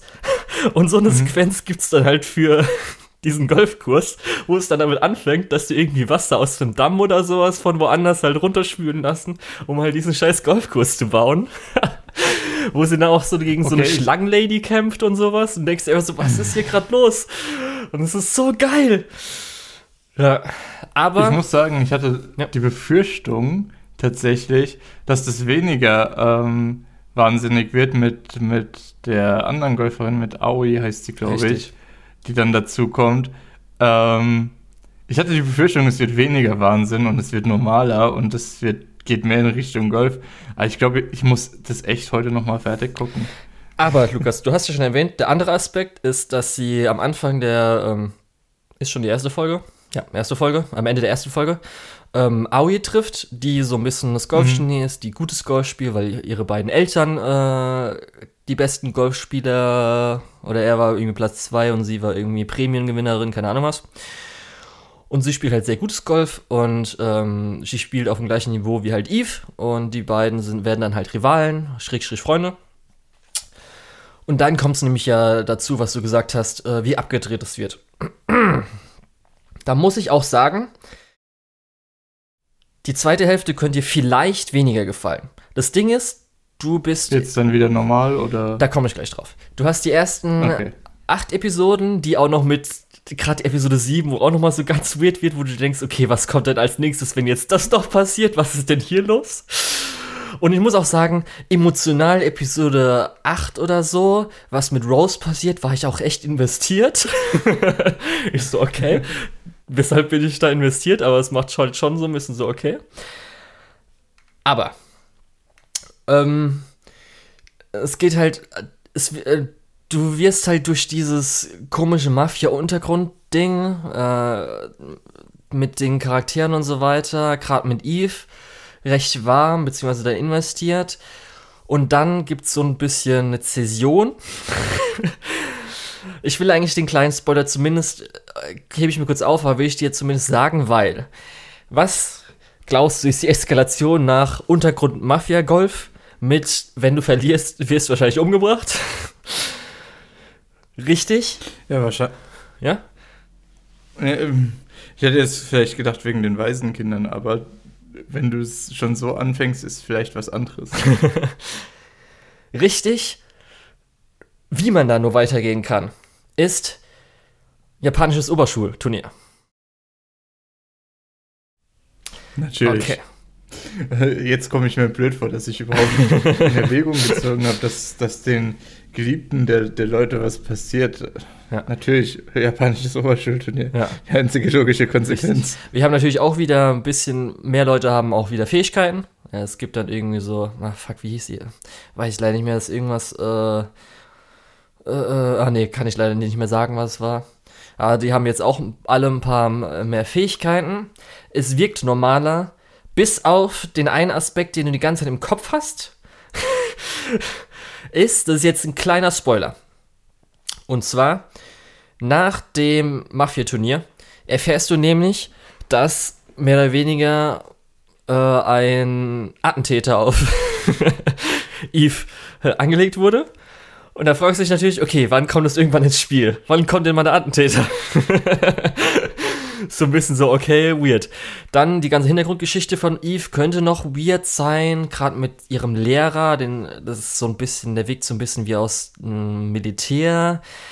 Ich denk mal schon, ich kann mir vorstellen, weil sie halt halt Amnesie, das ist auch so gut, weil sie kommt ja nach Japan, so der hält sich dann mit ihrem späteren Caddy, er hält es so hier so, äh, do you understand English, bla bla. Und die natürlich so, äh, äh no Kigo, äh, kann ich und so weiter. Und dann auf einmal spricht halt Eve Japanisch. und dann so, was, du kannst Japanisch? Und die so, äh, oder so, so wieso, äh, wieso kannst du Japanisch reden? Und sie einfach so, Gute Frage. aber ich kann mir schon den Twist vorstellen, den will ich jetzt nicht hier verraten, aber ich denke, die meisten Leute können sich auch den Twist vorstellen, was dann so passiert. Aber obwohl es jetzt halt ein recht, also ich will nicht sagen recht normales japanisches Turnier ist, also das Turnier fängt auch erst wirklich die letzten zwei Episoden an.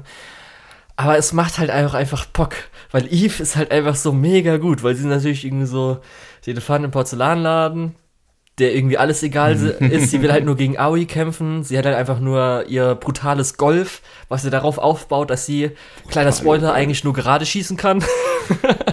das ist ja so ihr Ding. Das ist ja auch so, ja, oh, gut, du hast den Twist Folgen doch nicht gesehen, der aus Episode 3 oder so, oh, fuck.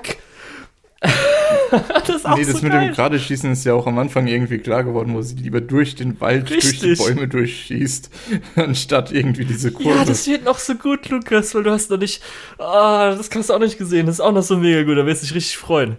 In Episode 3 müsste es dann sein. Aber gut, ähm, aber mir macht das einfach so mega Spaß. Es ist zum Glück auch eine zweite Staffel angekündigt worden, die kommt dann im Winter. Äh, also Winter 2023 kommt die zweite Staffel. Man muss aber auch sagen, die erste Staffel ist nicht so, dass sie endet irgendwie so, wie man halt so vielleicht, dass man eine Zäsur hat, also dass irgendwie sowas. Es ist einfach wirklich, es hat sogar hier nächste Episode passiert das und so weiter. Es ist einfach, okay, wird wahrscheinlich so vielleicht, dass man besser, besseren, äh, ähm, äh, äh, wie nennt es, bessere Produktion, Produktion äh, mhm. Produktionszeit hat, wurde wahrscheinlich dann darauf verschoben. Also es ist nicht so, dass irgendwie, dass es so wirkt, als ob das unterbrochen wäre oder so. Wenn du wahrscheinlich dann in Zukunft alle Sachen hintereinander anschauen kannst, geht es einfach fließend über. Mhm. Ja. Und natürlich dann zum Ende hin ist auch ein bisschen mehr Yuri dazugekommen, falls man ein bisschen Yuri-Bait mag. Ist natürlich auch noch ein bisschen äh, dabei gewesen, aber ey, wirklich die, ich habe jedes Mal Bock gehabt. Ich musste aufpassen, dass ich nicht äh, einen Burnout davon kriege, indem ich halt komplett alles durchbinge, sondern ich habe mir wirklich, okay, ich gucke jetzt mal so zwei Episoden, ich gucke jetzt mal so drei Episoden, mal zwei Episoden, um auch die Romcoms ein bisschen, ähm, weil ich die halt komplett jetzt die ganze Woche äh, angefangen habe, halt komplett neu angefangen habe, by the way, da ich mir das so ein bisschen plane. Und was man auch sagen muss, jetzt nachdem äh, vor, also diese Woche ist die 13. Episode vorbei gewesen. Vorher war der Score, also zwischendrin war der Score auf 6,6 und der ist jetzt fast auf 7,5 beim Mal. Das heißt, merkt man auch, dass wirklich die, die es auch dann äh, ganz Hat geschaut haben, Fans richtig gefunden. gehabt haben drauf. Ja. ja. Und echt einfach. Ja, ich muss das weitergucken. Schocke ich nur. Das war so. das, so. das war sowas, was bei mir aufgrund von Zeit irgendwie dann äh, rausgefallen ist und ich habe gedacht, ah, so gut war es nicht, dass man es irgendwie nochmal aufholen müsste. Ja. Ähm, aber ich habe tatsächlich letzte Woche irgendwie zwei, dreimal dran gedacht, ah, eigentlich könnte ich Spider Ring weiterschauen. Und jetzt, nach dem, was du gesagt hast, werde ich es mir wahrscheinlich auch anschauen. Ja, ey, Muss ja dann auch für Januar bereit sein. Ja. Gut. Ähm, Healer Girl hast du jetzt nicht angefangen, oder? Mm, nein, habe ich nicht. Okay. Ist auf jeden Fall recht schön gewesen. Gab jetzt kein einziges Mal richtig großes Drama. Ähm, das war ja das, wo ich gesagt habe, dass äh, es darum geht, ähm, dass es mehr oder weniger eine Heilkunst gibt, die daraus besteht, dass man halt singt und sie halt zu dritt äh, unter ihrer Lehrerin und ihrer Sensei ähm, das Ganze lernen. Ja, ähm, man muss auch sagen, also so war das eigentlich recht schön, das bisschen halt musikalisch. Ich habe ja gesagt, hat einen Ticken Anleihen an Musicals, aber ist auch nicht so wirklich groß gewesen. Ähm, ich fand es ein bisschen schade, dass es nicht, gerade weil es äh, geht halt darum, wenn halt gesungen wird und geheilt wird, gibt es dann oft auch so äh, Imagines, haben es immer so genannt, dass halt äh, so äh, Traumwelten und so weiter gibt, die waren oft recht gleich, dass man da nicht so viel genutzt hat, zum Beispiel was ich leider negativ gesehen habe. es gab äh, zwei Episoden bei Operationen. Und das ist ja so ein bisschen so Operation, gerade mit Blut und irgendwas das rausschneiden, finde ich ja ne, ganz unangenehm, auch wenn man nicht wirklich was gesehen hat. Und da gab es eine zum Beispiel, wo dann halt irgendwie die Sachen, die rausgeschnitten wurden, wurden halt äh, dann so ein bisschen so in einer Geröll-Steinwelt gezeigt, wie das rausgehoben wurde. Das fand ich halt ein bisschen, auch wenn es, weil es alles grau, dunkelblau war, ein bisschen unschön, unschöner aussah, aber fand ich dann ein bisschen interessanter. Und speziell die letzte Episode war nochmal ganz schön, weil die wirklich nochmal an Anfang äh, oder nochmal einen schönen Kreis gebildet hat zum Anfang. Äh, das war halt ganz nett, fand ich so. Leider, dass die stärkste Episode wurde ein bisschen. Äh, wie soll ich sagen? Also Episode 8, das war so die Made-Episode, das war so ein bisschen die am stärksten, die auch so, weil ich gerade kein Drama gesagt habe, die so ein bisschen vielleicht leicht Drama drin hatte. Da wurde aber dann mit dem Ende nach den Credits so das Ganze nochmal nichtig gemacht. Fand ich ein bisschen schade, dass man das so gemacht hatte. Und äh, ganz interessant, weil animationsmäßig, dass irgendwie, ich glaube, die Hälfte oder so der Episoden wurden solo-key animated. Das heißt, dass dann ein Key-Animator die komplette Episoden gemacht hat. Und äh, muss auch sagen, das war zum, mm, zum letzten Drittel nicht mehr so, aber ich hatte schon echt oft feuchte Augen. Ich weiß nicht wieso. Irgendwie so das Singen für sowas, keine Ahnung, irgendwie hat es mich berührt. Habe hab ich auf jeden Fall so äh, wahrgenommen. Und das Lustigste äh, war so eine Szene, wenn sie irgendwann mal verkackt haben, weil sie auf einmal zu cocky wurden, wurden sie in ihren äh, Traumwelten, wurden einfach so von Haien gegessen. Kam dann Haie von unten, haben sie geschnappt. Und es sollte als lustiger Gag gemacht sein. Ich dachte so, oh, okay. Also ich hätte Angst und würde nie wieder singen, wenn es mir passieren würde. ja. Aber so ist auf jeden Fall ganz nett. Also, Womit wir wieder bei Bell werden. Richtig. Ist ganz nett, muss ich sagen. Und ähm, ich würde es nicht krass empfehlen. Muss man halt sehen. Ich fand ja auch die Character Designs halt schön, aber ist jetzt nichts, was, glaube ich, gesehen werden Ich müsste. muss auch sagen, ich muss auch sagen, das ist leider was, was äh, ja, mich jetzt noch nicht so überzeugt hat. Das werde ich mir wahrscheinlich auch nicht anschauen. Das ist einfach so, ja. Ja.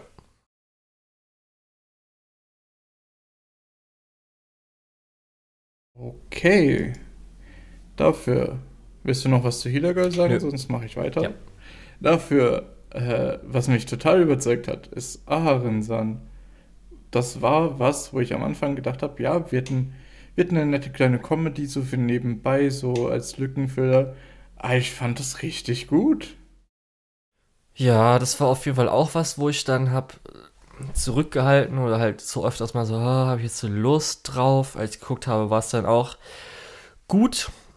Die meisten Gags haben nicht so krass gezündet wie die guten Gags bei Rike Koi, aber es gab auch schon ein paar Sachen, die, mhm. habe gesagt, äh, damals ein paar Gags haben mich auch wirklich so zum Kichern oder so zum kurz einmal laut aufschnaufen, lachen gebracht.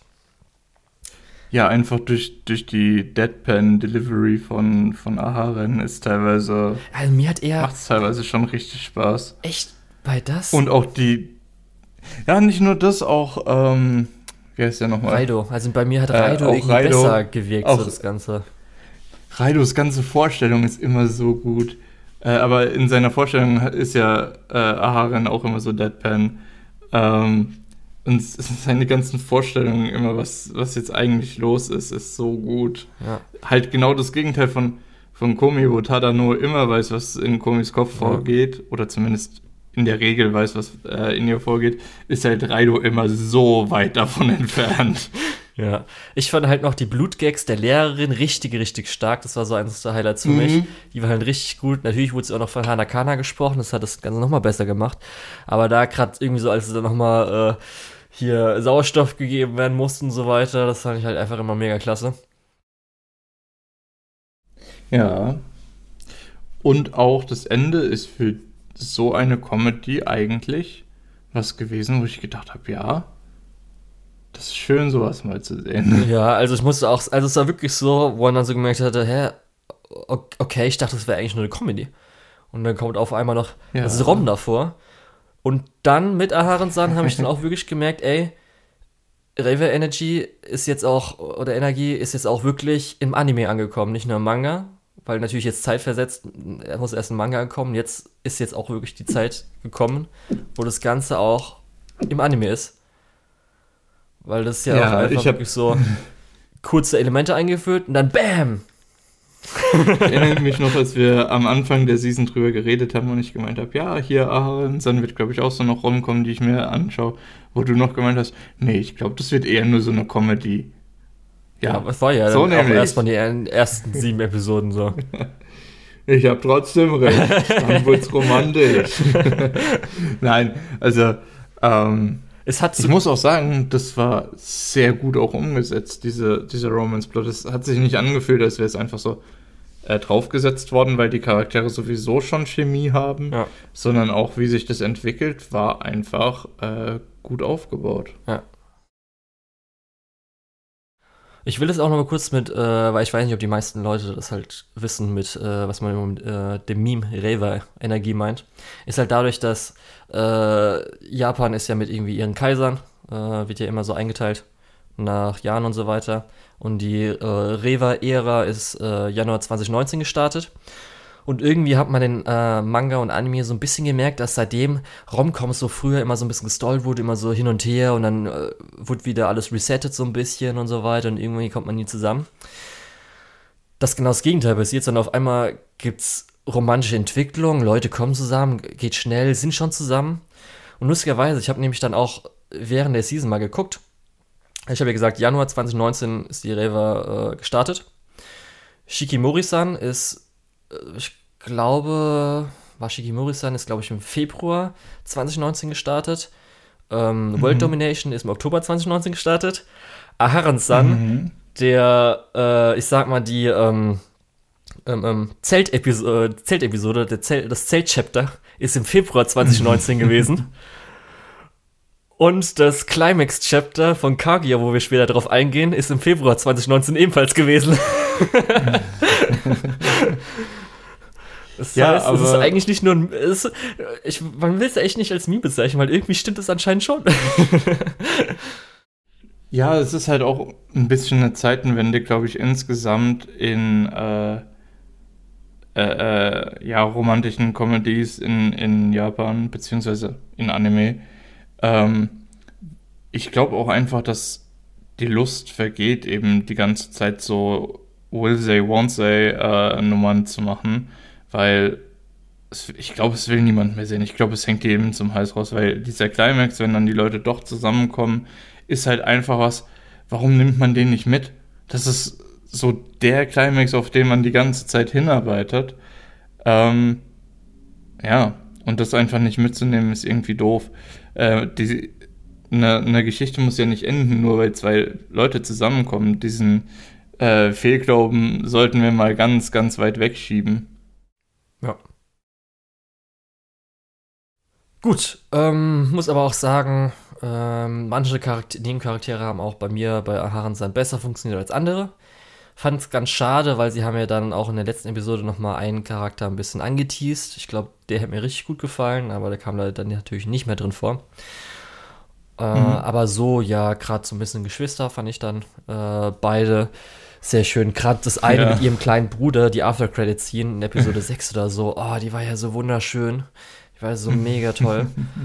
Und ähm, ja, gerade zum Beispiel keine Ahnung. Aber auch ihre, ihre große Schwester ist ja auch fantastisch. Ja, genau, darum habe ich ja gesagt, ist, die beiden Geschwister. Nee, ist, glaube ich, auch kleine Schwester. Ach ja, genau, ja. ja. Kleine Schwester, ja. Also ihre so große kleine Schwester. Ja. Ja. Und. Dann, ja. du hast ja schon Nebencharaktere gesagt, du hast ja schon die Lehrerin erwähnt, die einfach fantastisch ist. Ich finde auch die Nummer mit äh, Futterbar und ihrem äh, Sandkastenfreund so gut, äh, weil sie halt total eifersüchtig auf Aharon ist. Ja, das ist manchmal, wirkt es, also ist für mich besser als andere Male, zum Beispiel das mit den Beyblades, das hat gut funktioniert. Ja, klar, das Manchmal ist auch schon so ein bisschen so, oh, irgendwie Augenrollen muss es jetzt sein. Ja, ich habe das Gefühl, gegen Ende hin wurde es immer besser. Am Anfang war es halt ein bisschen drüber. Hm, weiß ich gerade gar nicht. Hatte ich das Gefühl, ja. Dann hast du natürlich äh, noch ähm, hier, wie heißt sie, die, die Stalkerin von Aren, die immer irgendwo rausguckt. Das ist die das Problem. Hat für mich ja, das ist schon gut. Ähm, Findest du, das hat für teilweise? mich selten funktioniert und am Ende hat es dann auch öfter richtig gut funktioniert. Ja. Zwischendrin so manchmal. Ich hatte es dann äh, in Teilen sogar besser bei Demon Girl Next Door gehabt. Das war das Problem daran. Ja gut, das hatte ich halt nicht. Ja, da hatte ich so ein bisschen wie der Gag nochmal, fand ich persönlich, wie er am besten genutzt wurde. Aber ja. Mhm. Also ein ähnlicher hast, bis gleicher Gag. Dann hast du ja noch die beiden ähm, normalen Leute. Ja, die waren halt ähm, langweilig.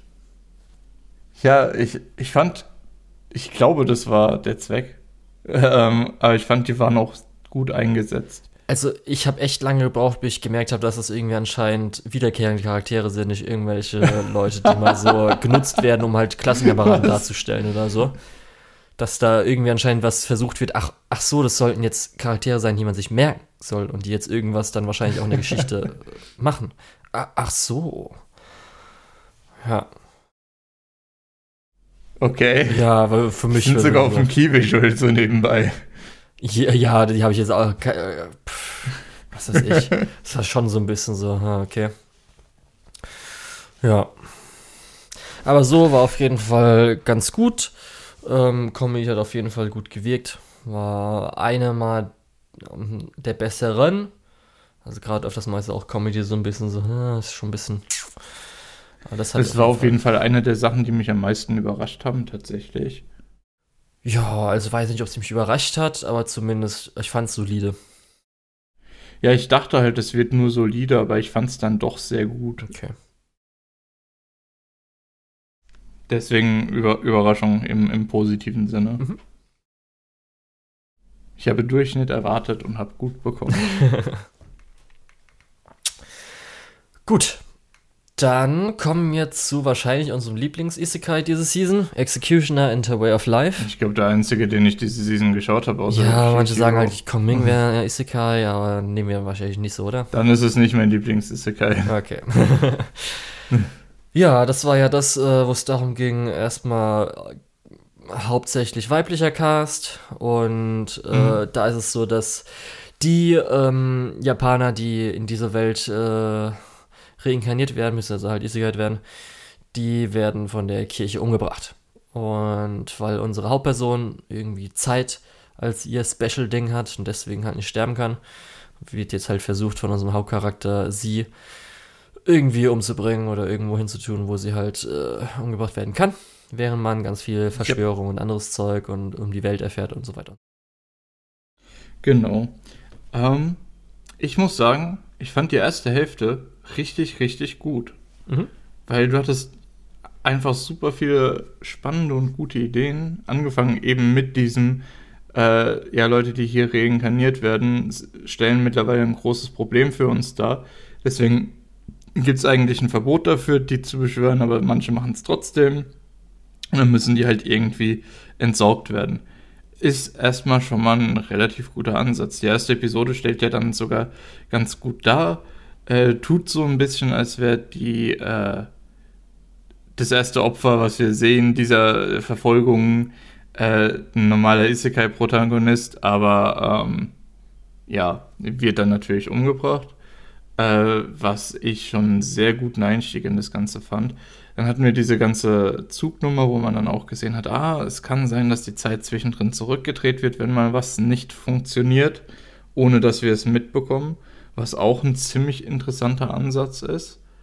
Ähm, was später ja dann auch ein bisschen weiter aufgeklärt wird, was ganz gut funktioniert für die, für die Idee. Ähm, und dann diese ganze Nummer mit, die Kirche ist eigentlich böse, was ja eigentlich Isekai-typisch ist. Ähm, Teils böse. Ja. Hm? Teils böse. Ja, aber dass auch Meno sich selbst, also die, die Hauptfigur, die äh, Executionerin, die wir äh, begleiten, dass sie sich auch selbst als böse äh, sieht, finde ich, ähm, ist auch ein interessanter Twist. Äh, also nicht Twist im Sinne von, Entschuldigung, im Sinne von, das überrascht dich, sondern ein Twist äh, zu dieser ganzen Formel.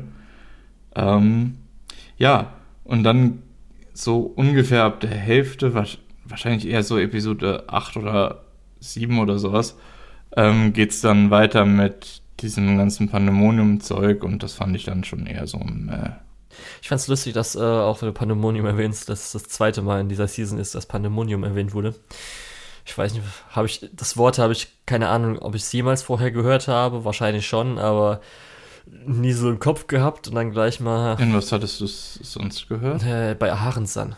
Hat irgendwie Reido gesagt, ist es dann ah. Pandemonium oder so.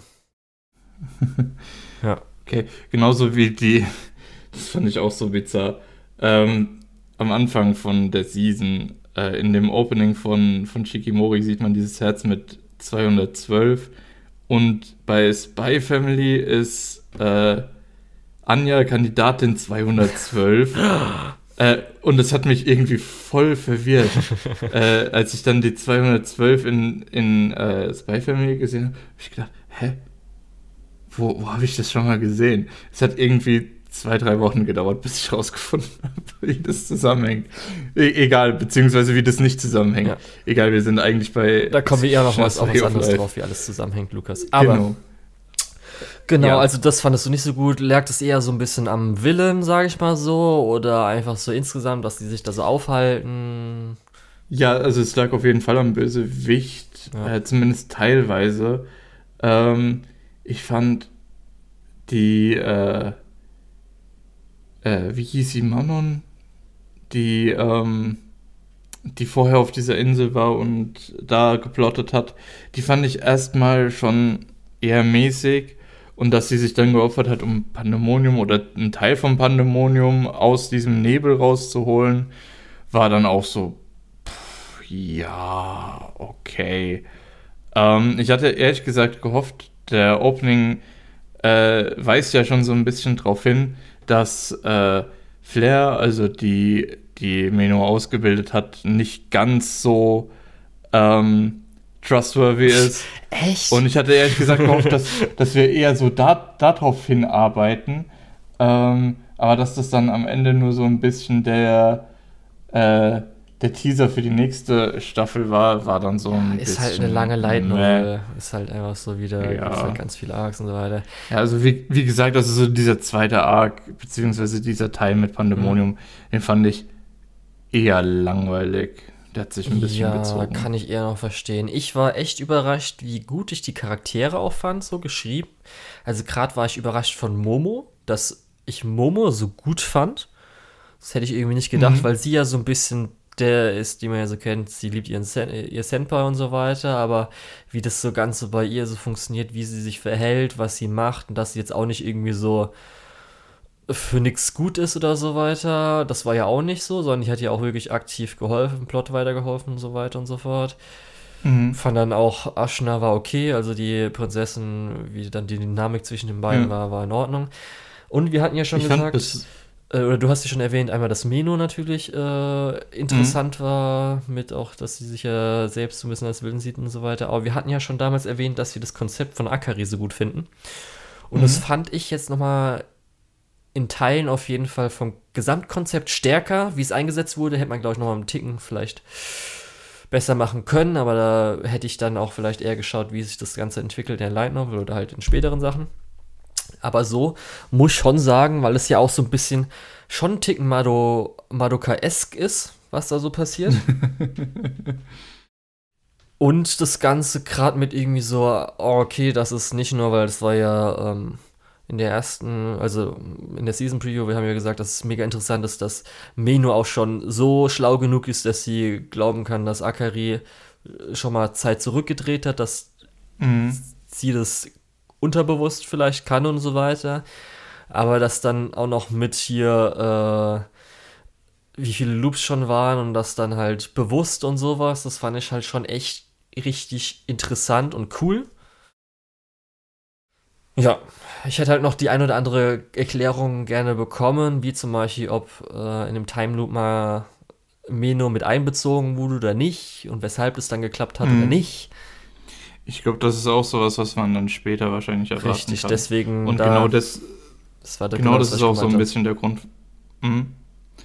Genau das ist so ein bisschen auch der Grund, ähm, warum ich es sehr frustrierend fand, dass dieses Pandemonium-Zeug äh, so viel Zeit eingenommen hat. Es gibt eigentlich so viel interessanteres Zeug. Ja, Ähm, aber was du gerade gesagt hast mit den Nebencharakteren, äh, bei Momo insbesondere fand ich es eben interessant, dass sie zwar diese, äh, diese fanatische Liebe hat, aber halt auch wirklich komplett durchzieht und sagt, okay, dann arbeite ich mit Leuten zusammen, die vielleicht nicht so äh, in meinem Bereich sind, auf meiner Seite sind, äh, solange das irgendwie äh, Meno zuarbeitet, dass sie sich halt wirklich komplett hinten anstellt, aber dann halt auch nicht so nervig ist und irgendwie versucht, andauernd alles zu sabotieren, was irgendwie mit anderen Partnern zu tun hat. Und die Möglichkeit dazu hätte sie ja gehabt ja, ähm, fand ich. Äh, ich finde, diese, dieser Trope, so wie er da umgesetzt ist, äh, macht halt deutlich mehr Spaß als sonst wo. Einfach weil es nicht so, ähm, so, ja, äh, sabo nicht so viel sabotiert, weil sie nicht diese Saboteurrolle gleichzeitig einnimmt, ja. Und ich, sondern eher so wirklich die absolute Unterstützung. Ja, und ich fand auch ganz interessant, weil Momo ist ja auch für ihre Ziele ist sie auch recht brutal.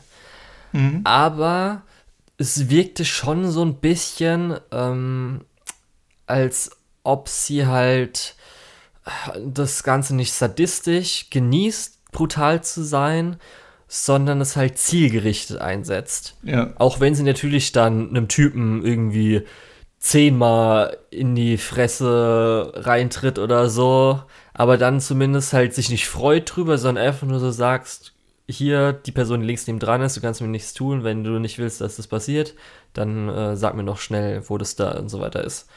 Es wirkt so, ah, wie nennt man das denn? Äh, äh, zwecksmäßig, keine Ahnung.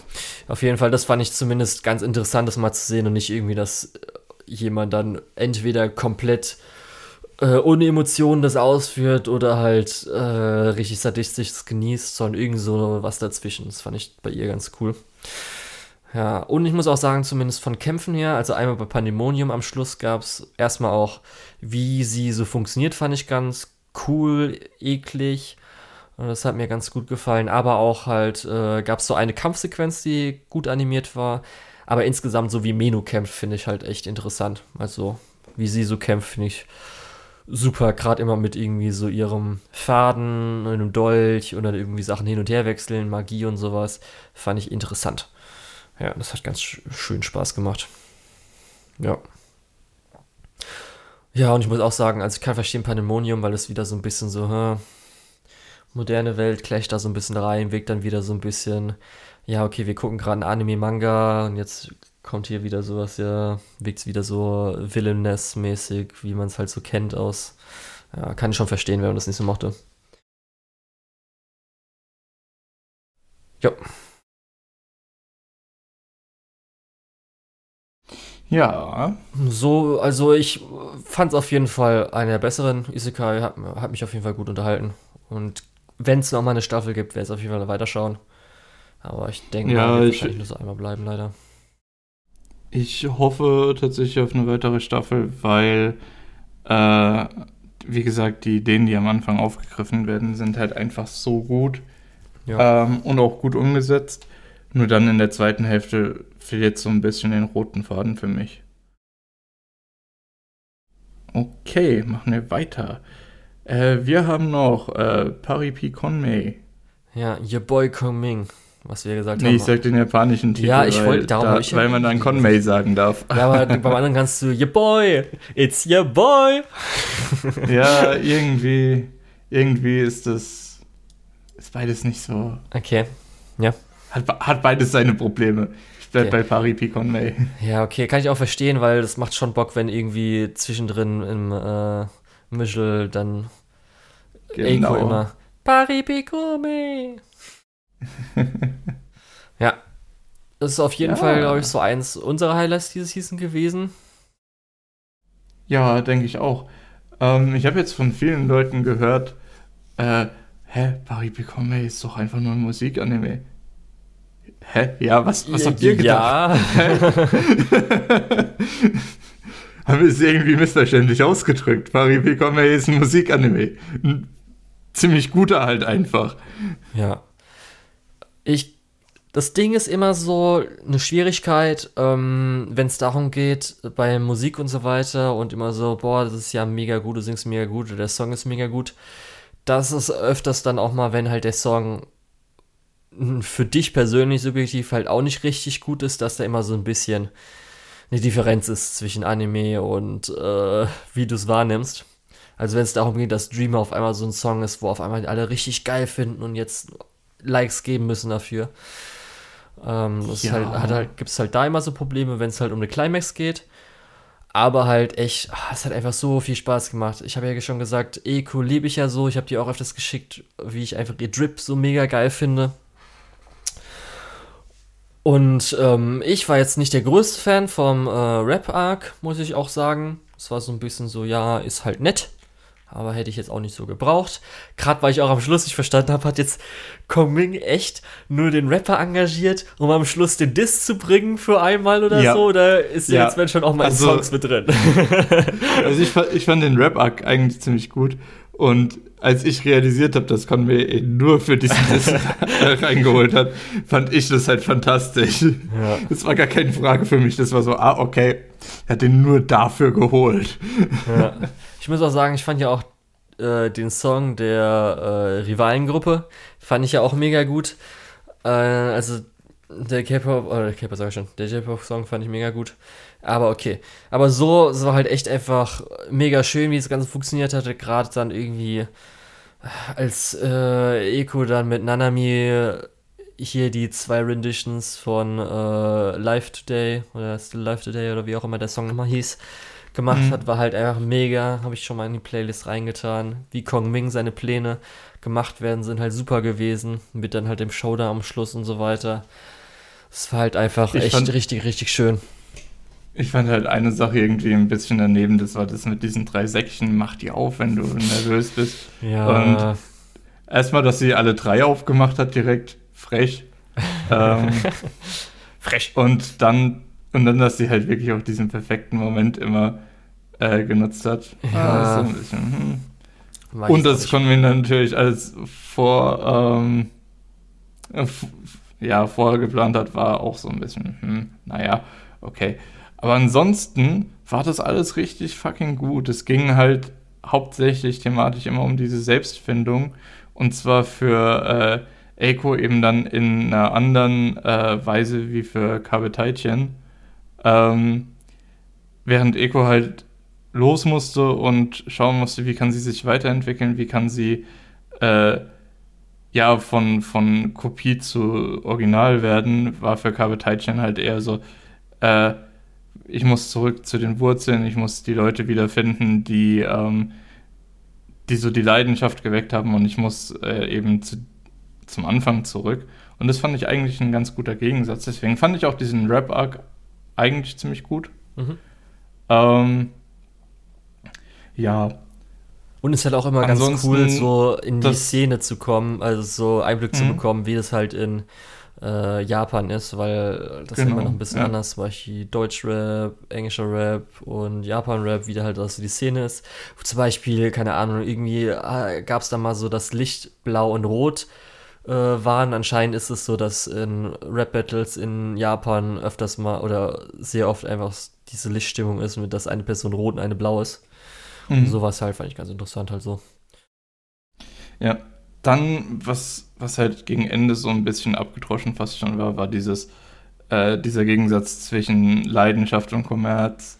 Ja. So, ja, hat man jetzt auch schon öfter gesehen. Gerade das irgendwie, aber auf, der Twist, auf der anderen Seite. Der, der, Twist, dass irgendwie dann der Producer hat es auch mal ja. so versucht. Das war so, ah, das war uns doch schon vor drei Episoden klar. Ja. Das, das ist halt aber auch sowas. Ja, ich weiß nicht, das, das kommt halt einfach mit einem Musikanime. Das ist halt so der äh, Twist, der am meisten auf der Hand liegt, weil ja. dieses äh, Kunstleidenschaft gegen Kommerz, äh, Gier, was auch immer, ist halt, ähm, ja, das ist halt das Ding, was bei Musik immer auf der Hand liegt. Wir beschweren uns ja auch nicht, dass irgendwie bei einem schon die Grundprämisse gut gegen böse ist. Ja. Ähm, ja. Also ich habe zum Beispiel auch die ganzen Musikerreferenzen null verstanden. Da war ganz gut, dass ich mal Kommentare gelesen habe und dann so, ah, okay, cool, dass es da Referenzen gab. Ist in Ordnung. Und ähm, ich muss auch sagen, ich, also ich fand zumindest auch eine ganz coole Szene war, ich habe ja schon vorhin gesagt, weil es in äh, Science Fell in Love auch vorkam, mit der hier, der Sky, also hier oben auf mhm. links, wo die Treppen waren, wo dann der Reveal war, war halt ganz schön mit irgendwie diesem Heißluftballon und dann so hier. Ja. Das bin ich, war halt ganz cool. Und so war halt, ich fände es halt schade, dass Nanami wahrscheinlich dann in Zukunft irgendwie nur ein Nebencharakter ist, der halt Rivale ist, weil ich halt gehofft, dass sie irgendwie jetzt dann mit Eiko kollabt oder dann ist ja. jetzt irgendwie so mit Kapitaijin hier Trio unter Kong Ming oder so. Ja, aber schade. Kann man da kann nicht alles haben. Wir haben dafür das geile Opening, was ja einfach wahrscheinlich Opening des Jahres wird. Muss man noch schauen. Aber, aber wir sind das halb durch. Es ja. kann noch einiges passieren. Könnte auf jeden Fall so werden. Und dafür hat sich dieser Anime auf jeden Fall schon gelohnt. Und ich glaube, ich habe sogar gesehen, dass der ganz gut ankam, also auch an Verkäufen und so weiter. Möglicherweise, dass PA Works dann noch eine Fortsetzung davon macht. Ich weiß nicht, wie weit der Manga ist. Ist natürlich auch immer noch so, Musik-Manga profitiert halt krass durch den Anime. Ist halt einfach ja, so. Ja, das stimmt. Stimmen und so weiter und so fort. Das ja. ist halt so das Ding. Ja. Was, glaube ich, aber auch ganz interessant ist, Lukas, weil das will ich nur kurz erwähnen. Das kann, glaube ich, ganz gut einführen in den nächsten großen Titel. Denn diese Season war nicht nur eine Season von richtig viel Raver-Energie, sondern diese Season war auch die Season des Raps. Denn ja, wir hatten jetzt stimmt. mit Kong Ming einen Rap, wir hatten in Aharen-san Rap, bei mir mhm. hatte Shamiko auch noch in Demon Girl Next Door einen kleinen Rap-Recap und dann jetzt in Kaguya hatten wir eine Episode über Rap und ich bin mir nicht sicher, ob das alles so Zufall ist, Lukas. Denn, ähm, wahrscheinlich weißt du es nicht, aber während der Season, ich weiß nicht, ob es schon, ich glaube, es hat auch schon einen Ticken früher angefangen, gab es äh, in Japan ein Rap Das nennt sich nämlich Paradox Live. Und zufälligerweise war da nämlich auch dabei äh, der ähm, Synchronsprecher von Kabe-san, der glaube ich auch richtiger Rapper ist. Äh, Kong Ming, der Synchronsprecher, hat mitgemacht, von Shirogane von Kaguya. Und äh, die Sängerin von Eiko, weil da ist ja Sänger und Sprecherin sind ja getrennt. Äh, die haben alle bei Paradox Live mitgemacht. Und jetzt ist auch, äh, glaube ich, vor zwei, drei Wochen angekündigt worden, dass es auch von Paradox Live ein Anime geben wird. Ich weiß nicht, ob auch mit den äh, Sprechern oder jetzt der neuen Gruppe, die jetzt irgendwie Battle rappt. Aber irgendwie habe ich da einen Verdacht, dass da irgendwas mit zusammenhängt.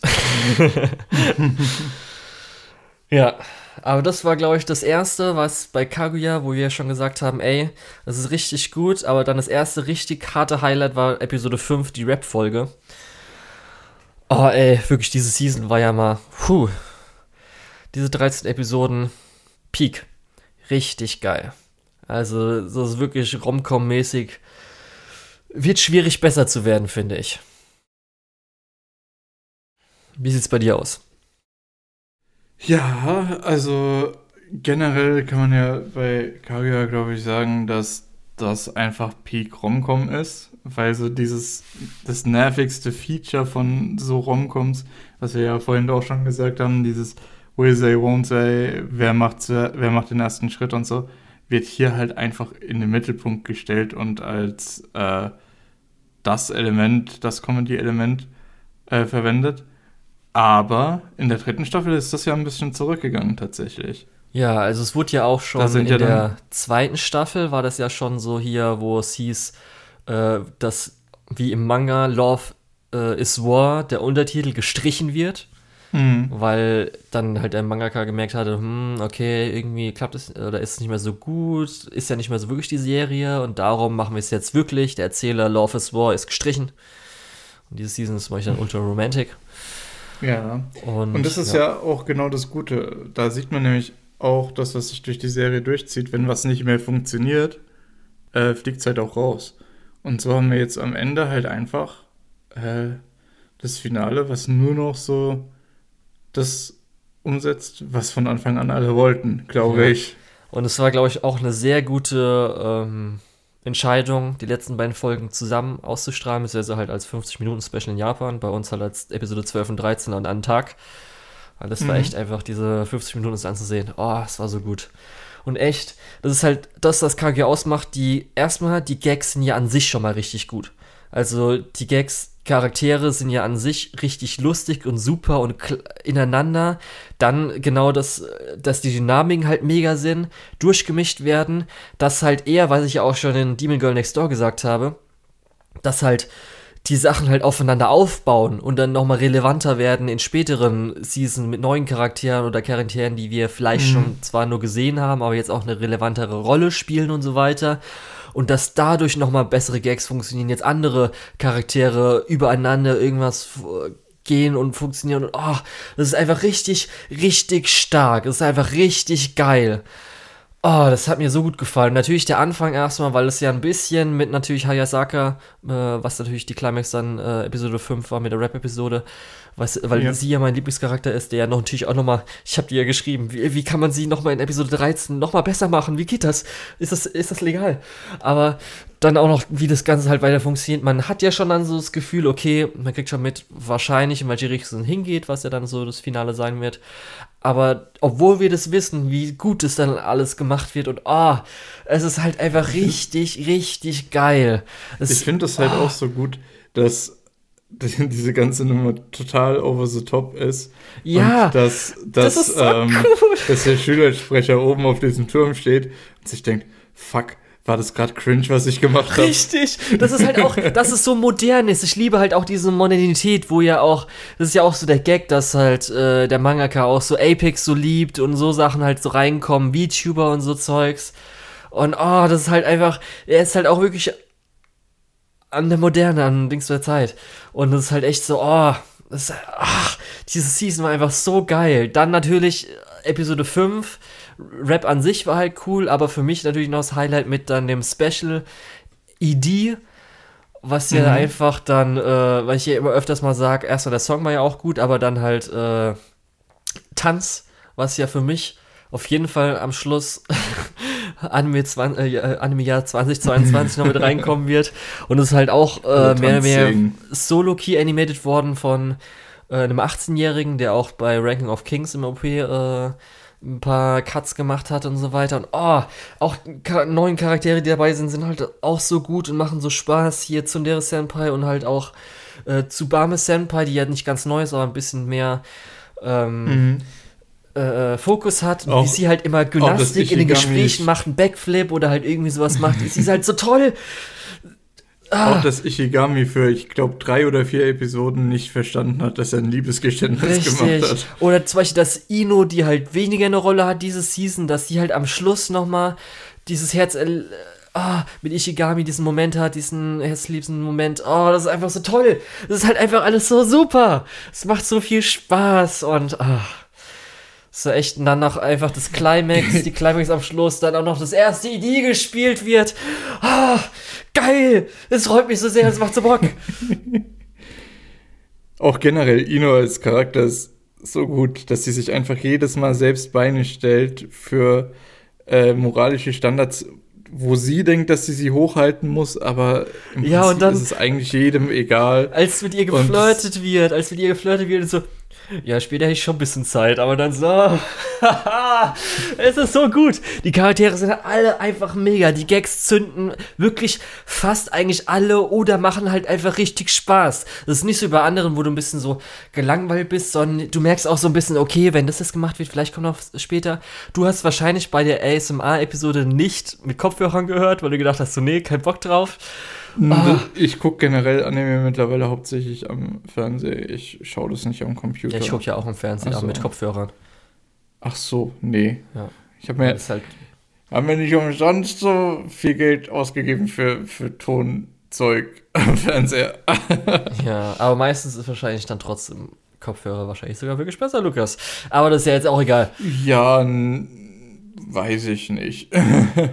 Ähm, aber ist auf jeden Fall egal, weil es ist halt einfach richtig geil. Also ich habe ja gesagt moderne, weil ASMR ist auch nur so, weil halt der Autor YouTube wahrscheinlich schaut. ja, äh, ich weiß nicht, auch dieses fucking äh, Zuspruch ASMR von Ino, oh Gott. Ja, das, das ist halt so echt alles so, halt, ah, es ist halt so mega gut. Also so wirklich diese Season Peak. Das ist halt echt richtig geil wie halt alles aufgebaut wurde, alles geht. Man hat halt wirklich gemerkt, dass dann noch äh, nach der Climax natürlich noch so diese ein, eineinhalb Kapitel nur noch reinkam, wo man auch so ein bisschen gemerkt hat, okay, das ist jetzt so ein bisschen, wie man jetzt so aus der Staffel rausgeworfen äh, wird, so okay, ja. aber ähm, der Rest ist halt einfach echt. Also nicht umsonst jetzt, dass auch, äh, zumindest ist jetzt hier bei Mile auf Platz 1 gekommen. Mal gucken, wie lange es bleibt, aber ist echt einfach richtig gut. Man hat jetzt auch erfahren, dass natürlich der Manga wird jetzt irgendwie so in 14 Kapiteln, die dann auch abgeschlossen werden. Das mhm. heißt dann da auch am Schluss. Und das ist, glaube ich, dann so die Empfehlung, wenn es um Romcoms geht, wird wahrscheinlich erstmal eine Zeit lang als beste Romcom aller Zeiten gelten. Kann ich mir gut vorstellen. Und bis jetzt, muss ich auch sagen, hat es verdient. Also sie ist einfach, also ich liebe wirklich diese Staffel so sehr, wird auch möglicherweise mein Anime of the Year sein. Ist auf jeden Fall mein Anime of the Season. Ist richtig ah, geil. Ich weiß nicht. Anime of the Year hat aber, glaube ich, auch harte Konkurrenz. Ja, müssen wir noch gucken, aber echt, das, oh, da hatte ich so viel Spaß und Freude. Ist echt einfach, oh, so gut. Freue mich auch, dass ich jetzt Leuten empfehlen kann, wenn sie Crunchyroll haben, dass sie halt Kaguya angucken können. Ja, stimmt, das war ja auch so ein Problem, ja. eine lange Zeit. Ja. Echt, oh, das war so schön. wirklich die letzten 50 Episoden waren Peak Entertainment für mich. Also ich hatte wenig, also an weniger oder weniger in meinem Leben so viel Spaß in diesen 50 Minuten. In dem Freitagabend da. Das war richtig nice. Oh Gott. Ich habe sogar extra noch Minuten abgewartet, weil es war ja an dem Tag, wo es bei uns so stark geregnet hatte. Und ich äh, da, wo ich dann äh, mir die Sachen anschaue, hört man den Regen so stark. Und ich habe extra abgewartet. Ich sogar, hätte sogar am nächsten Tag es angeguckt, weil ich nicht äh, genervt sein wollte vom Regen, der die ganze Zeit stark prasselt, sondern ich wollte halt genießen. Aber es hat dann zum Glück abgelassen. Ich habe es dann nicht mehr hören können, wenn ich Kopfhörer auf hatte. Und dann habe ich es mir angeguckt. Ah, war schön. Ja. Und dann der andere große Titel diese Season, wo du auch einen schönen Artikel geschrieben hattest, Lukas, damals. Kann man ja nochmal drauf verweisen. Ach so, ja, stimmt. Ist ja jetzt auch schon wieder ein bisschen her. Hatte ich, hatte ich schon fast vergessen. Ja. Spy Family. Ja, Ja. Spy Family. Ja. Wo wir wieder ein Kind haben, was äh, anime-mäßig toll ist und nett und schön und Spaß macht. Aber wir wissen, nee, ich im glaub- richtigen Leben wird das nicht mehr so sein. Ich glaube, Anja wäre ein furchtbares Kind als, als Elternteil. Hä, nee. Die versucht ja immer gute Sachen zu machen und Ach so, ja, okay. Stimmt eigentlich. Ja, also sie ist realistischeres Kind als zum Beispiel, weil ich früh, okay, Itzka ist, glaube ich, in der Mittelschule. Sie ist ja irgendwie, ist ja. Ja. auch noch so das Ding, dass sie noch jünger ist als wahrscheinlich sie. Stell dir, stell dir vor, du hättest ein Kind, was all deine Gedanken lesen kann. Ja. Aber gut. Spy Family. Lukas, wie fandst du es denn? Oh ja, also geht so. nee, es war natürlich ein Highlight der Season und das war ja im Vorfeld klar und jeder hat das immer wieder bestätigt. Ja, ist voll das Highlight, voll gut. Ähm, wir, das ist halt eine Produktion von äh, Witch Studio und Cloverworks. Es sieht halt fantastisch aus. Das war vornherein schon fast klar. Dann hast du eben diese Story, die ich glaube, der beliebteste Manga äh, für eine Zeit lang war, äh, weil er halt einfach auch fantastisch geschrieben ist. Und dann hast du natürlich noch den, äh, die relative Freiheit, die die in dem Projekt haben und mit dem die das dann auch noch an einigen Stellen erweitern, was auch ganz gut funktioniert, obwohl mir da jetzt vielleicht einige Leute widersprechen werden. ähm, ja, und ich weiß nicht, hier, hier fällt einfach alles auf der äh, Produktionsseite zusammen, um halt einfach eine der besten Geschichten, die wir so gesehen haben in den letzten Jahren, eine entsprechend gute Adaption äh, zu verpassen. Und Ja. das merkt man halt an jeder Stelle. Ja. Also wir haben auf jeden Fall das Glück, dass die über, das überragende Source Material auch Mhm. äh, super umgesetzt wird. Also Ich mein, nicht, dass einfach nur so eine, okay, wir haben eh, das Material ist so gut, da können wir jetzt auch einfach mal nur was solide machen, müssen uns irgendwie anstrengen und so weiter. Ja, genau, ich meine, allein die Völkerball-Episode, wenn du dann diesen riesen Rotoscoping-Shot hast, mit der mit der anschwellenden Musik, richtig diesen Wurf äh, dir verkauft und dann geht er halt voll daneben, ist halt schon besser wie so zwei Manga-Panels, die dann äh, in die Pointe äh, laufen. Ähm, und das muss man halt hier auch ehrlich sagen, hier macht es halt super viel Sinn, dass es eine Adaption bekommen hat, weil es einfach so viel hinzufügt äh, und kombiniert und weiterdenkt, dass es halt einfach äh, Sinn macht. Ja. Und wir sind ja auch einfach noch äh, wahrscheinlich am schwächsten Teil am Anfang, wo Sachen halt eingeführt werden müssen, weil noch nicht so viele Charaktere da sind, hat man auch nicht so viel Abwechslung, wo man dann sagt, okay, jetzt hatte ich vielleicht genug von Lloyd und Anja zusammen, jetzt hätte ich gerne Lloyd und ja, oder wir hatten noch nicht die Schule und so weiter, das ist ja auch schon vieles jetzt eingeführt worden, das heißt, da kann man jetzt dann auch ähm, da ein bisschen mehr machen. Wir hatten jetzt auch noch zum Beispiel, ich denke mal zum Beispiel, dass ich glaube, die nächste Season, die nächsten zwölf Episoden wird mir noch besser gefallen als diese hier, äh, weil wir dann Mhm. vielleicht auch ein bisschen mehr mitbekommen von, äh, wenn mal irgendwie Joa äh, arbeiten geht oder ähnliches und dass wir jetzt auch mit Anja und der Schule noch mal ein bisschen mehr und so weiter haben. Ja. Ich muss leider dann auch sagen, äh, ist wirklich dann so, das, was du erwähnt hattest mit Erweitern, dass das mir halt eher so mäßig gefallen hat, war halt, ich weiß nämlich noch Episode 5, wo man ja auch dann mitbekommen hat, dass das die Episode ist, die am meisten Animal Ritual hat, dass halt so ein, zwei Panels war das vielleicht so im äh, Manga und da wurde halt eine ganze Episode draus gemacht und die fand ich, fand ich auch am 5 schwächsten. War, fandest du am schwächsten? Das war Okay. doch die mit dem Schloss. Genau. Ja. Ja. Weil da habe ich richtig Ähm. gemerkt, dass irgendwie bei anderen wurde halt meistens was gemacht, was halt zur Entwicklung beiträgt oder zu was. Und hier war halt wirklich so, ja, Also, okay, also ich stimme dir zu. relevant, so. Ich stimme dir zu, dass, also, dass es nicht für die Story relevant ist, immer irgendwie ein bisschen Ja, ich, schwach. Der Ausflug zu den Pinguinen ist jetzt auch nicht wirklich storyrelevant. Aber ähm, auch das Völkerbeispiel selbst, ist letztendlich selbst, nicht ja, storyrelevant. selbst das zwölfte, selbst das ist relevanter als Episode 5. Weil das Ja, dann so ein bisschen Im- mit, dass man Im aufpassen Endeffekt muss. diese, ich, ich fand das eigentlich für mich war das halt einfach so eine Comic Relief Episode, ähm, die aus, wie du schon gesagt hast, irgendwie zwei Paneln dann nochmal was Größeres gemacht hat.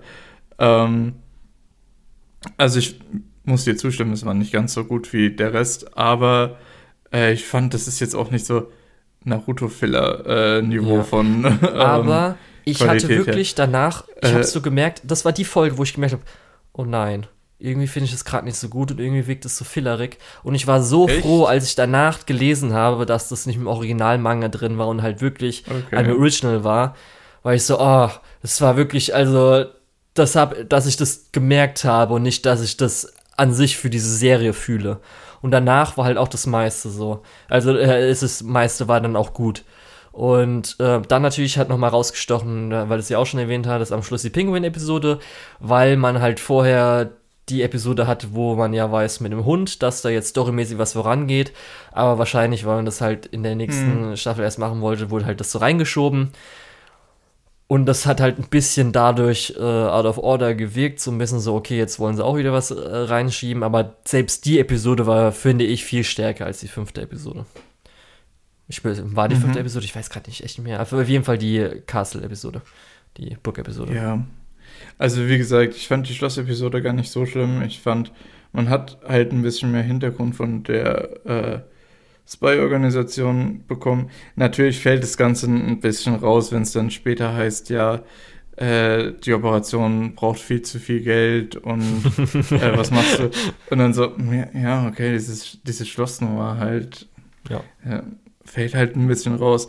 Nee, aber insgesamt äh, ist das jetzt nicht furchtbar gewesen. Ja, darum, so. das, das wollte ich nur rausstellen, dass es auf jeden Fall schwächer war und das mich ein hm. bisschen geärgert hat. Das hat so ein bisschen den Rest der Season für mich einen Ticken runtergezogen, aber der Rest war ja einfach mega. Also, wir haben ja schon, ich habe ja schon damals gesagt, das Konzept, als das damals wahrscheinlich im Mangaka eingefallen ist, muss er sich auch gedacht haben, so, ey, ich bin ein Genie ich, ich, ich, ich kann es ja gar nicht glauben, weil es einfach richtig, richtig gut ist. Die paar Charaktere, die auch eingeführt wurden, äh, sind mega. Dann du hast ja schon ein paar so Action-Sachen gesagt, die halt dann gut reinwirken. Auch dass der Gag, dass Jo halt einfach mega stark ist und alles irgendwie zerstört.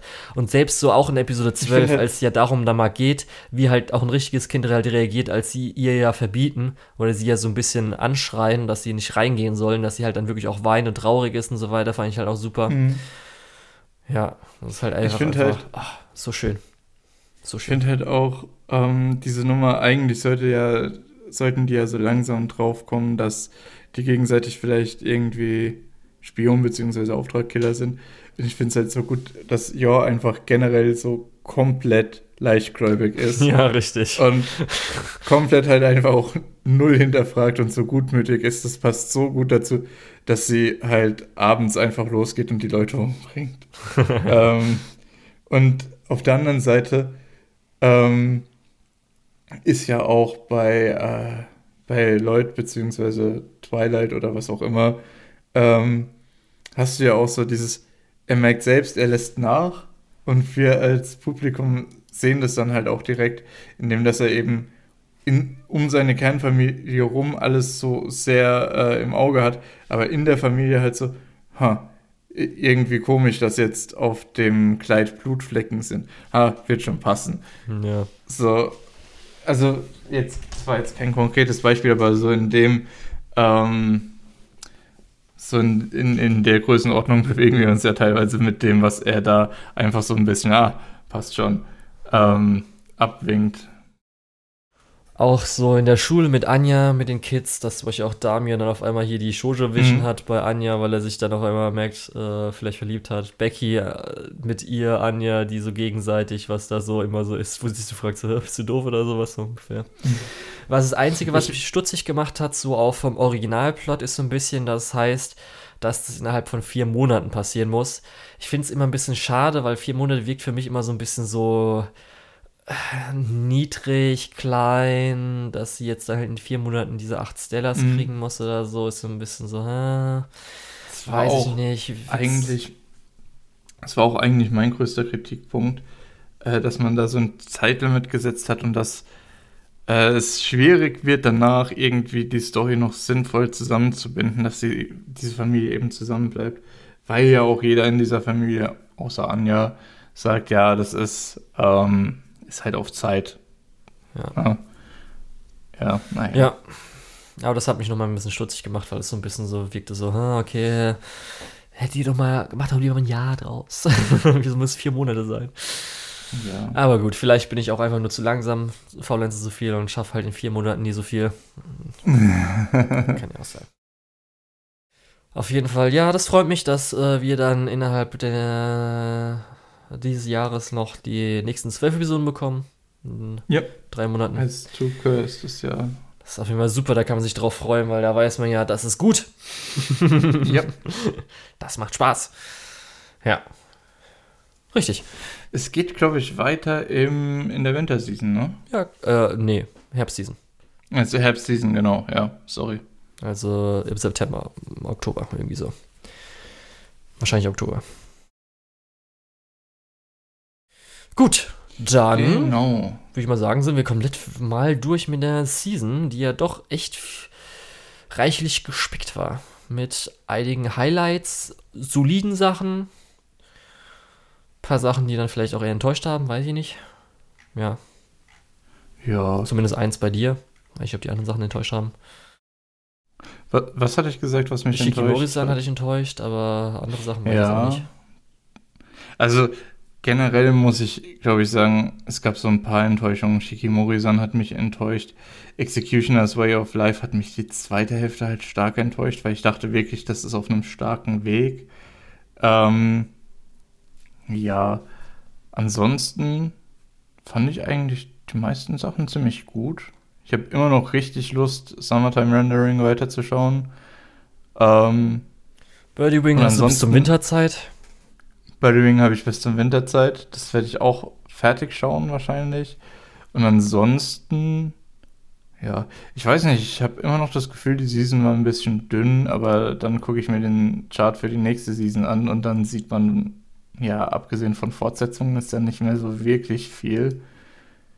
Ja, es hat mich dann Naja. aber doch, also ich habe auch schon die letzte, nächste Season angeguckt, habe mich doch dann ein bisschen überrascht, wo ich dann doch vielleicht ein bisschen mehr gucke, als ich gedacht hatte. Da kamen so ein paar Sachen. Ach doch, das hätte ich vielleicht auch. Ja, aber nee, diese Season war auf jeden Fall, war ich auch ganz froh, da ich noch Sachen ausprobiert habe. Mhm. Das ist auf jeden Fall sowas, wo ich sagen würde, ey, okay, ganz geil gewesen, so ein paar Sachen, wo ich echt überrascht war, wie gut es dann war. Wir hatten ja zwei große Titel. Hoffen wir mal, dass Summertime Renderer dann irgendwann Rendering irgendwann mal ähm, auf Disney Plus erscheinen wird. Aber ich denke mal, das wird echt Ja, Ende ja. des Jahres oder sowas oder nächstes Jahr erst kommen. Schade, schade.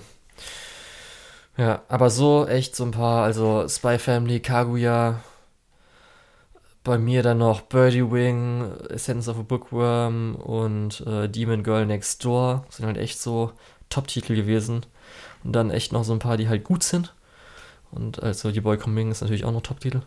Ähm, es war echt einfach diese Season richtig geil. Hat richtig Spaß gemacht. Mal gucken, ob die Herbstseason es toppen kann mit ihren Top-Titeln. ja. Ja, mal schauen. Wie gesagt, Herbstseason ist eigentlich nur äh, Fortsetzung gefühlt. Äh, nee, ich war jetzt Herbstseason, du meinst gerade Sommerseason. Nee, stimmt, ja, sorry. Ich war- meinte schon Herbstseason, weil die gilt ja also die Season, Mhm. die halt richtig reinkracht. Ja, Halt. stimmt. Halt richtig Stimmt, die stimmt. krassen Sachen auf Sorry, einmal da kommen. Mal gucken, ich- ob das so stimmt. Ja, genau. Dann schauen wir mal. Ähm, Updates gibt es natürlich dann wie immer in Podcast-Form hier. Aber bis dahin können wir uns, glaube ich, verabschieden. Ja. Also, ich bin der Lukas oder der Tetz und unter der Tetz findet ihr mich auch auf meiner Anime-List und auf Twitter. Äh, ja, und bis zum nächsten Mal. Ich war der Julian. Mich findet man unter Lukul, L-U-K-E-U-H-L auf MyAnimist und Twitter. Und jetzt kommen wir zur Schande-deutschen Lizenzierungslandschaft. Das wäre einmal Nonon Biori Nonstop, Bakano, Aria The Animation, Monogatari außer Bug und Kisu Monogatari, Natsume Book Friends, Kaichi Ultimate Survivor, One Outs, Karano, Kyokai, Mirai Fukuin, Initial D, Shiki, Mononoke, Shinsekai Yori, Today's Menu for the Email Family und der dritte Hibike Euphonium Movie.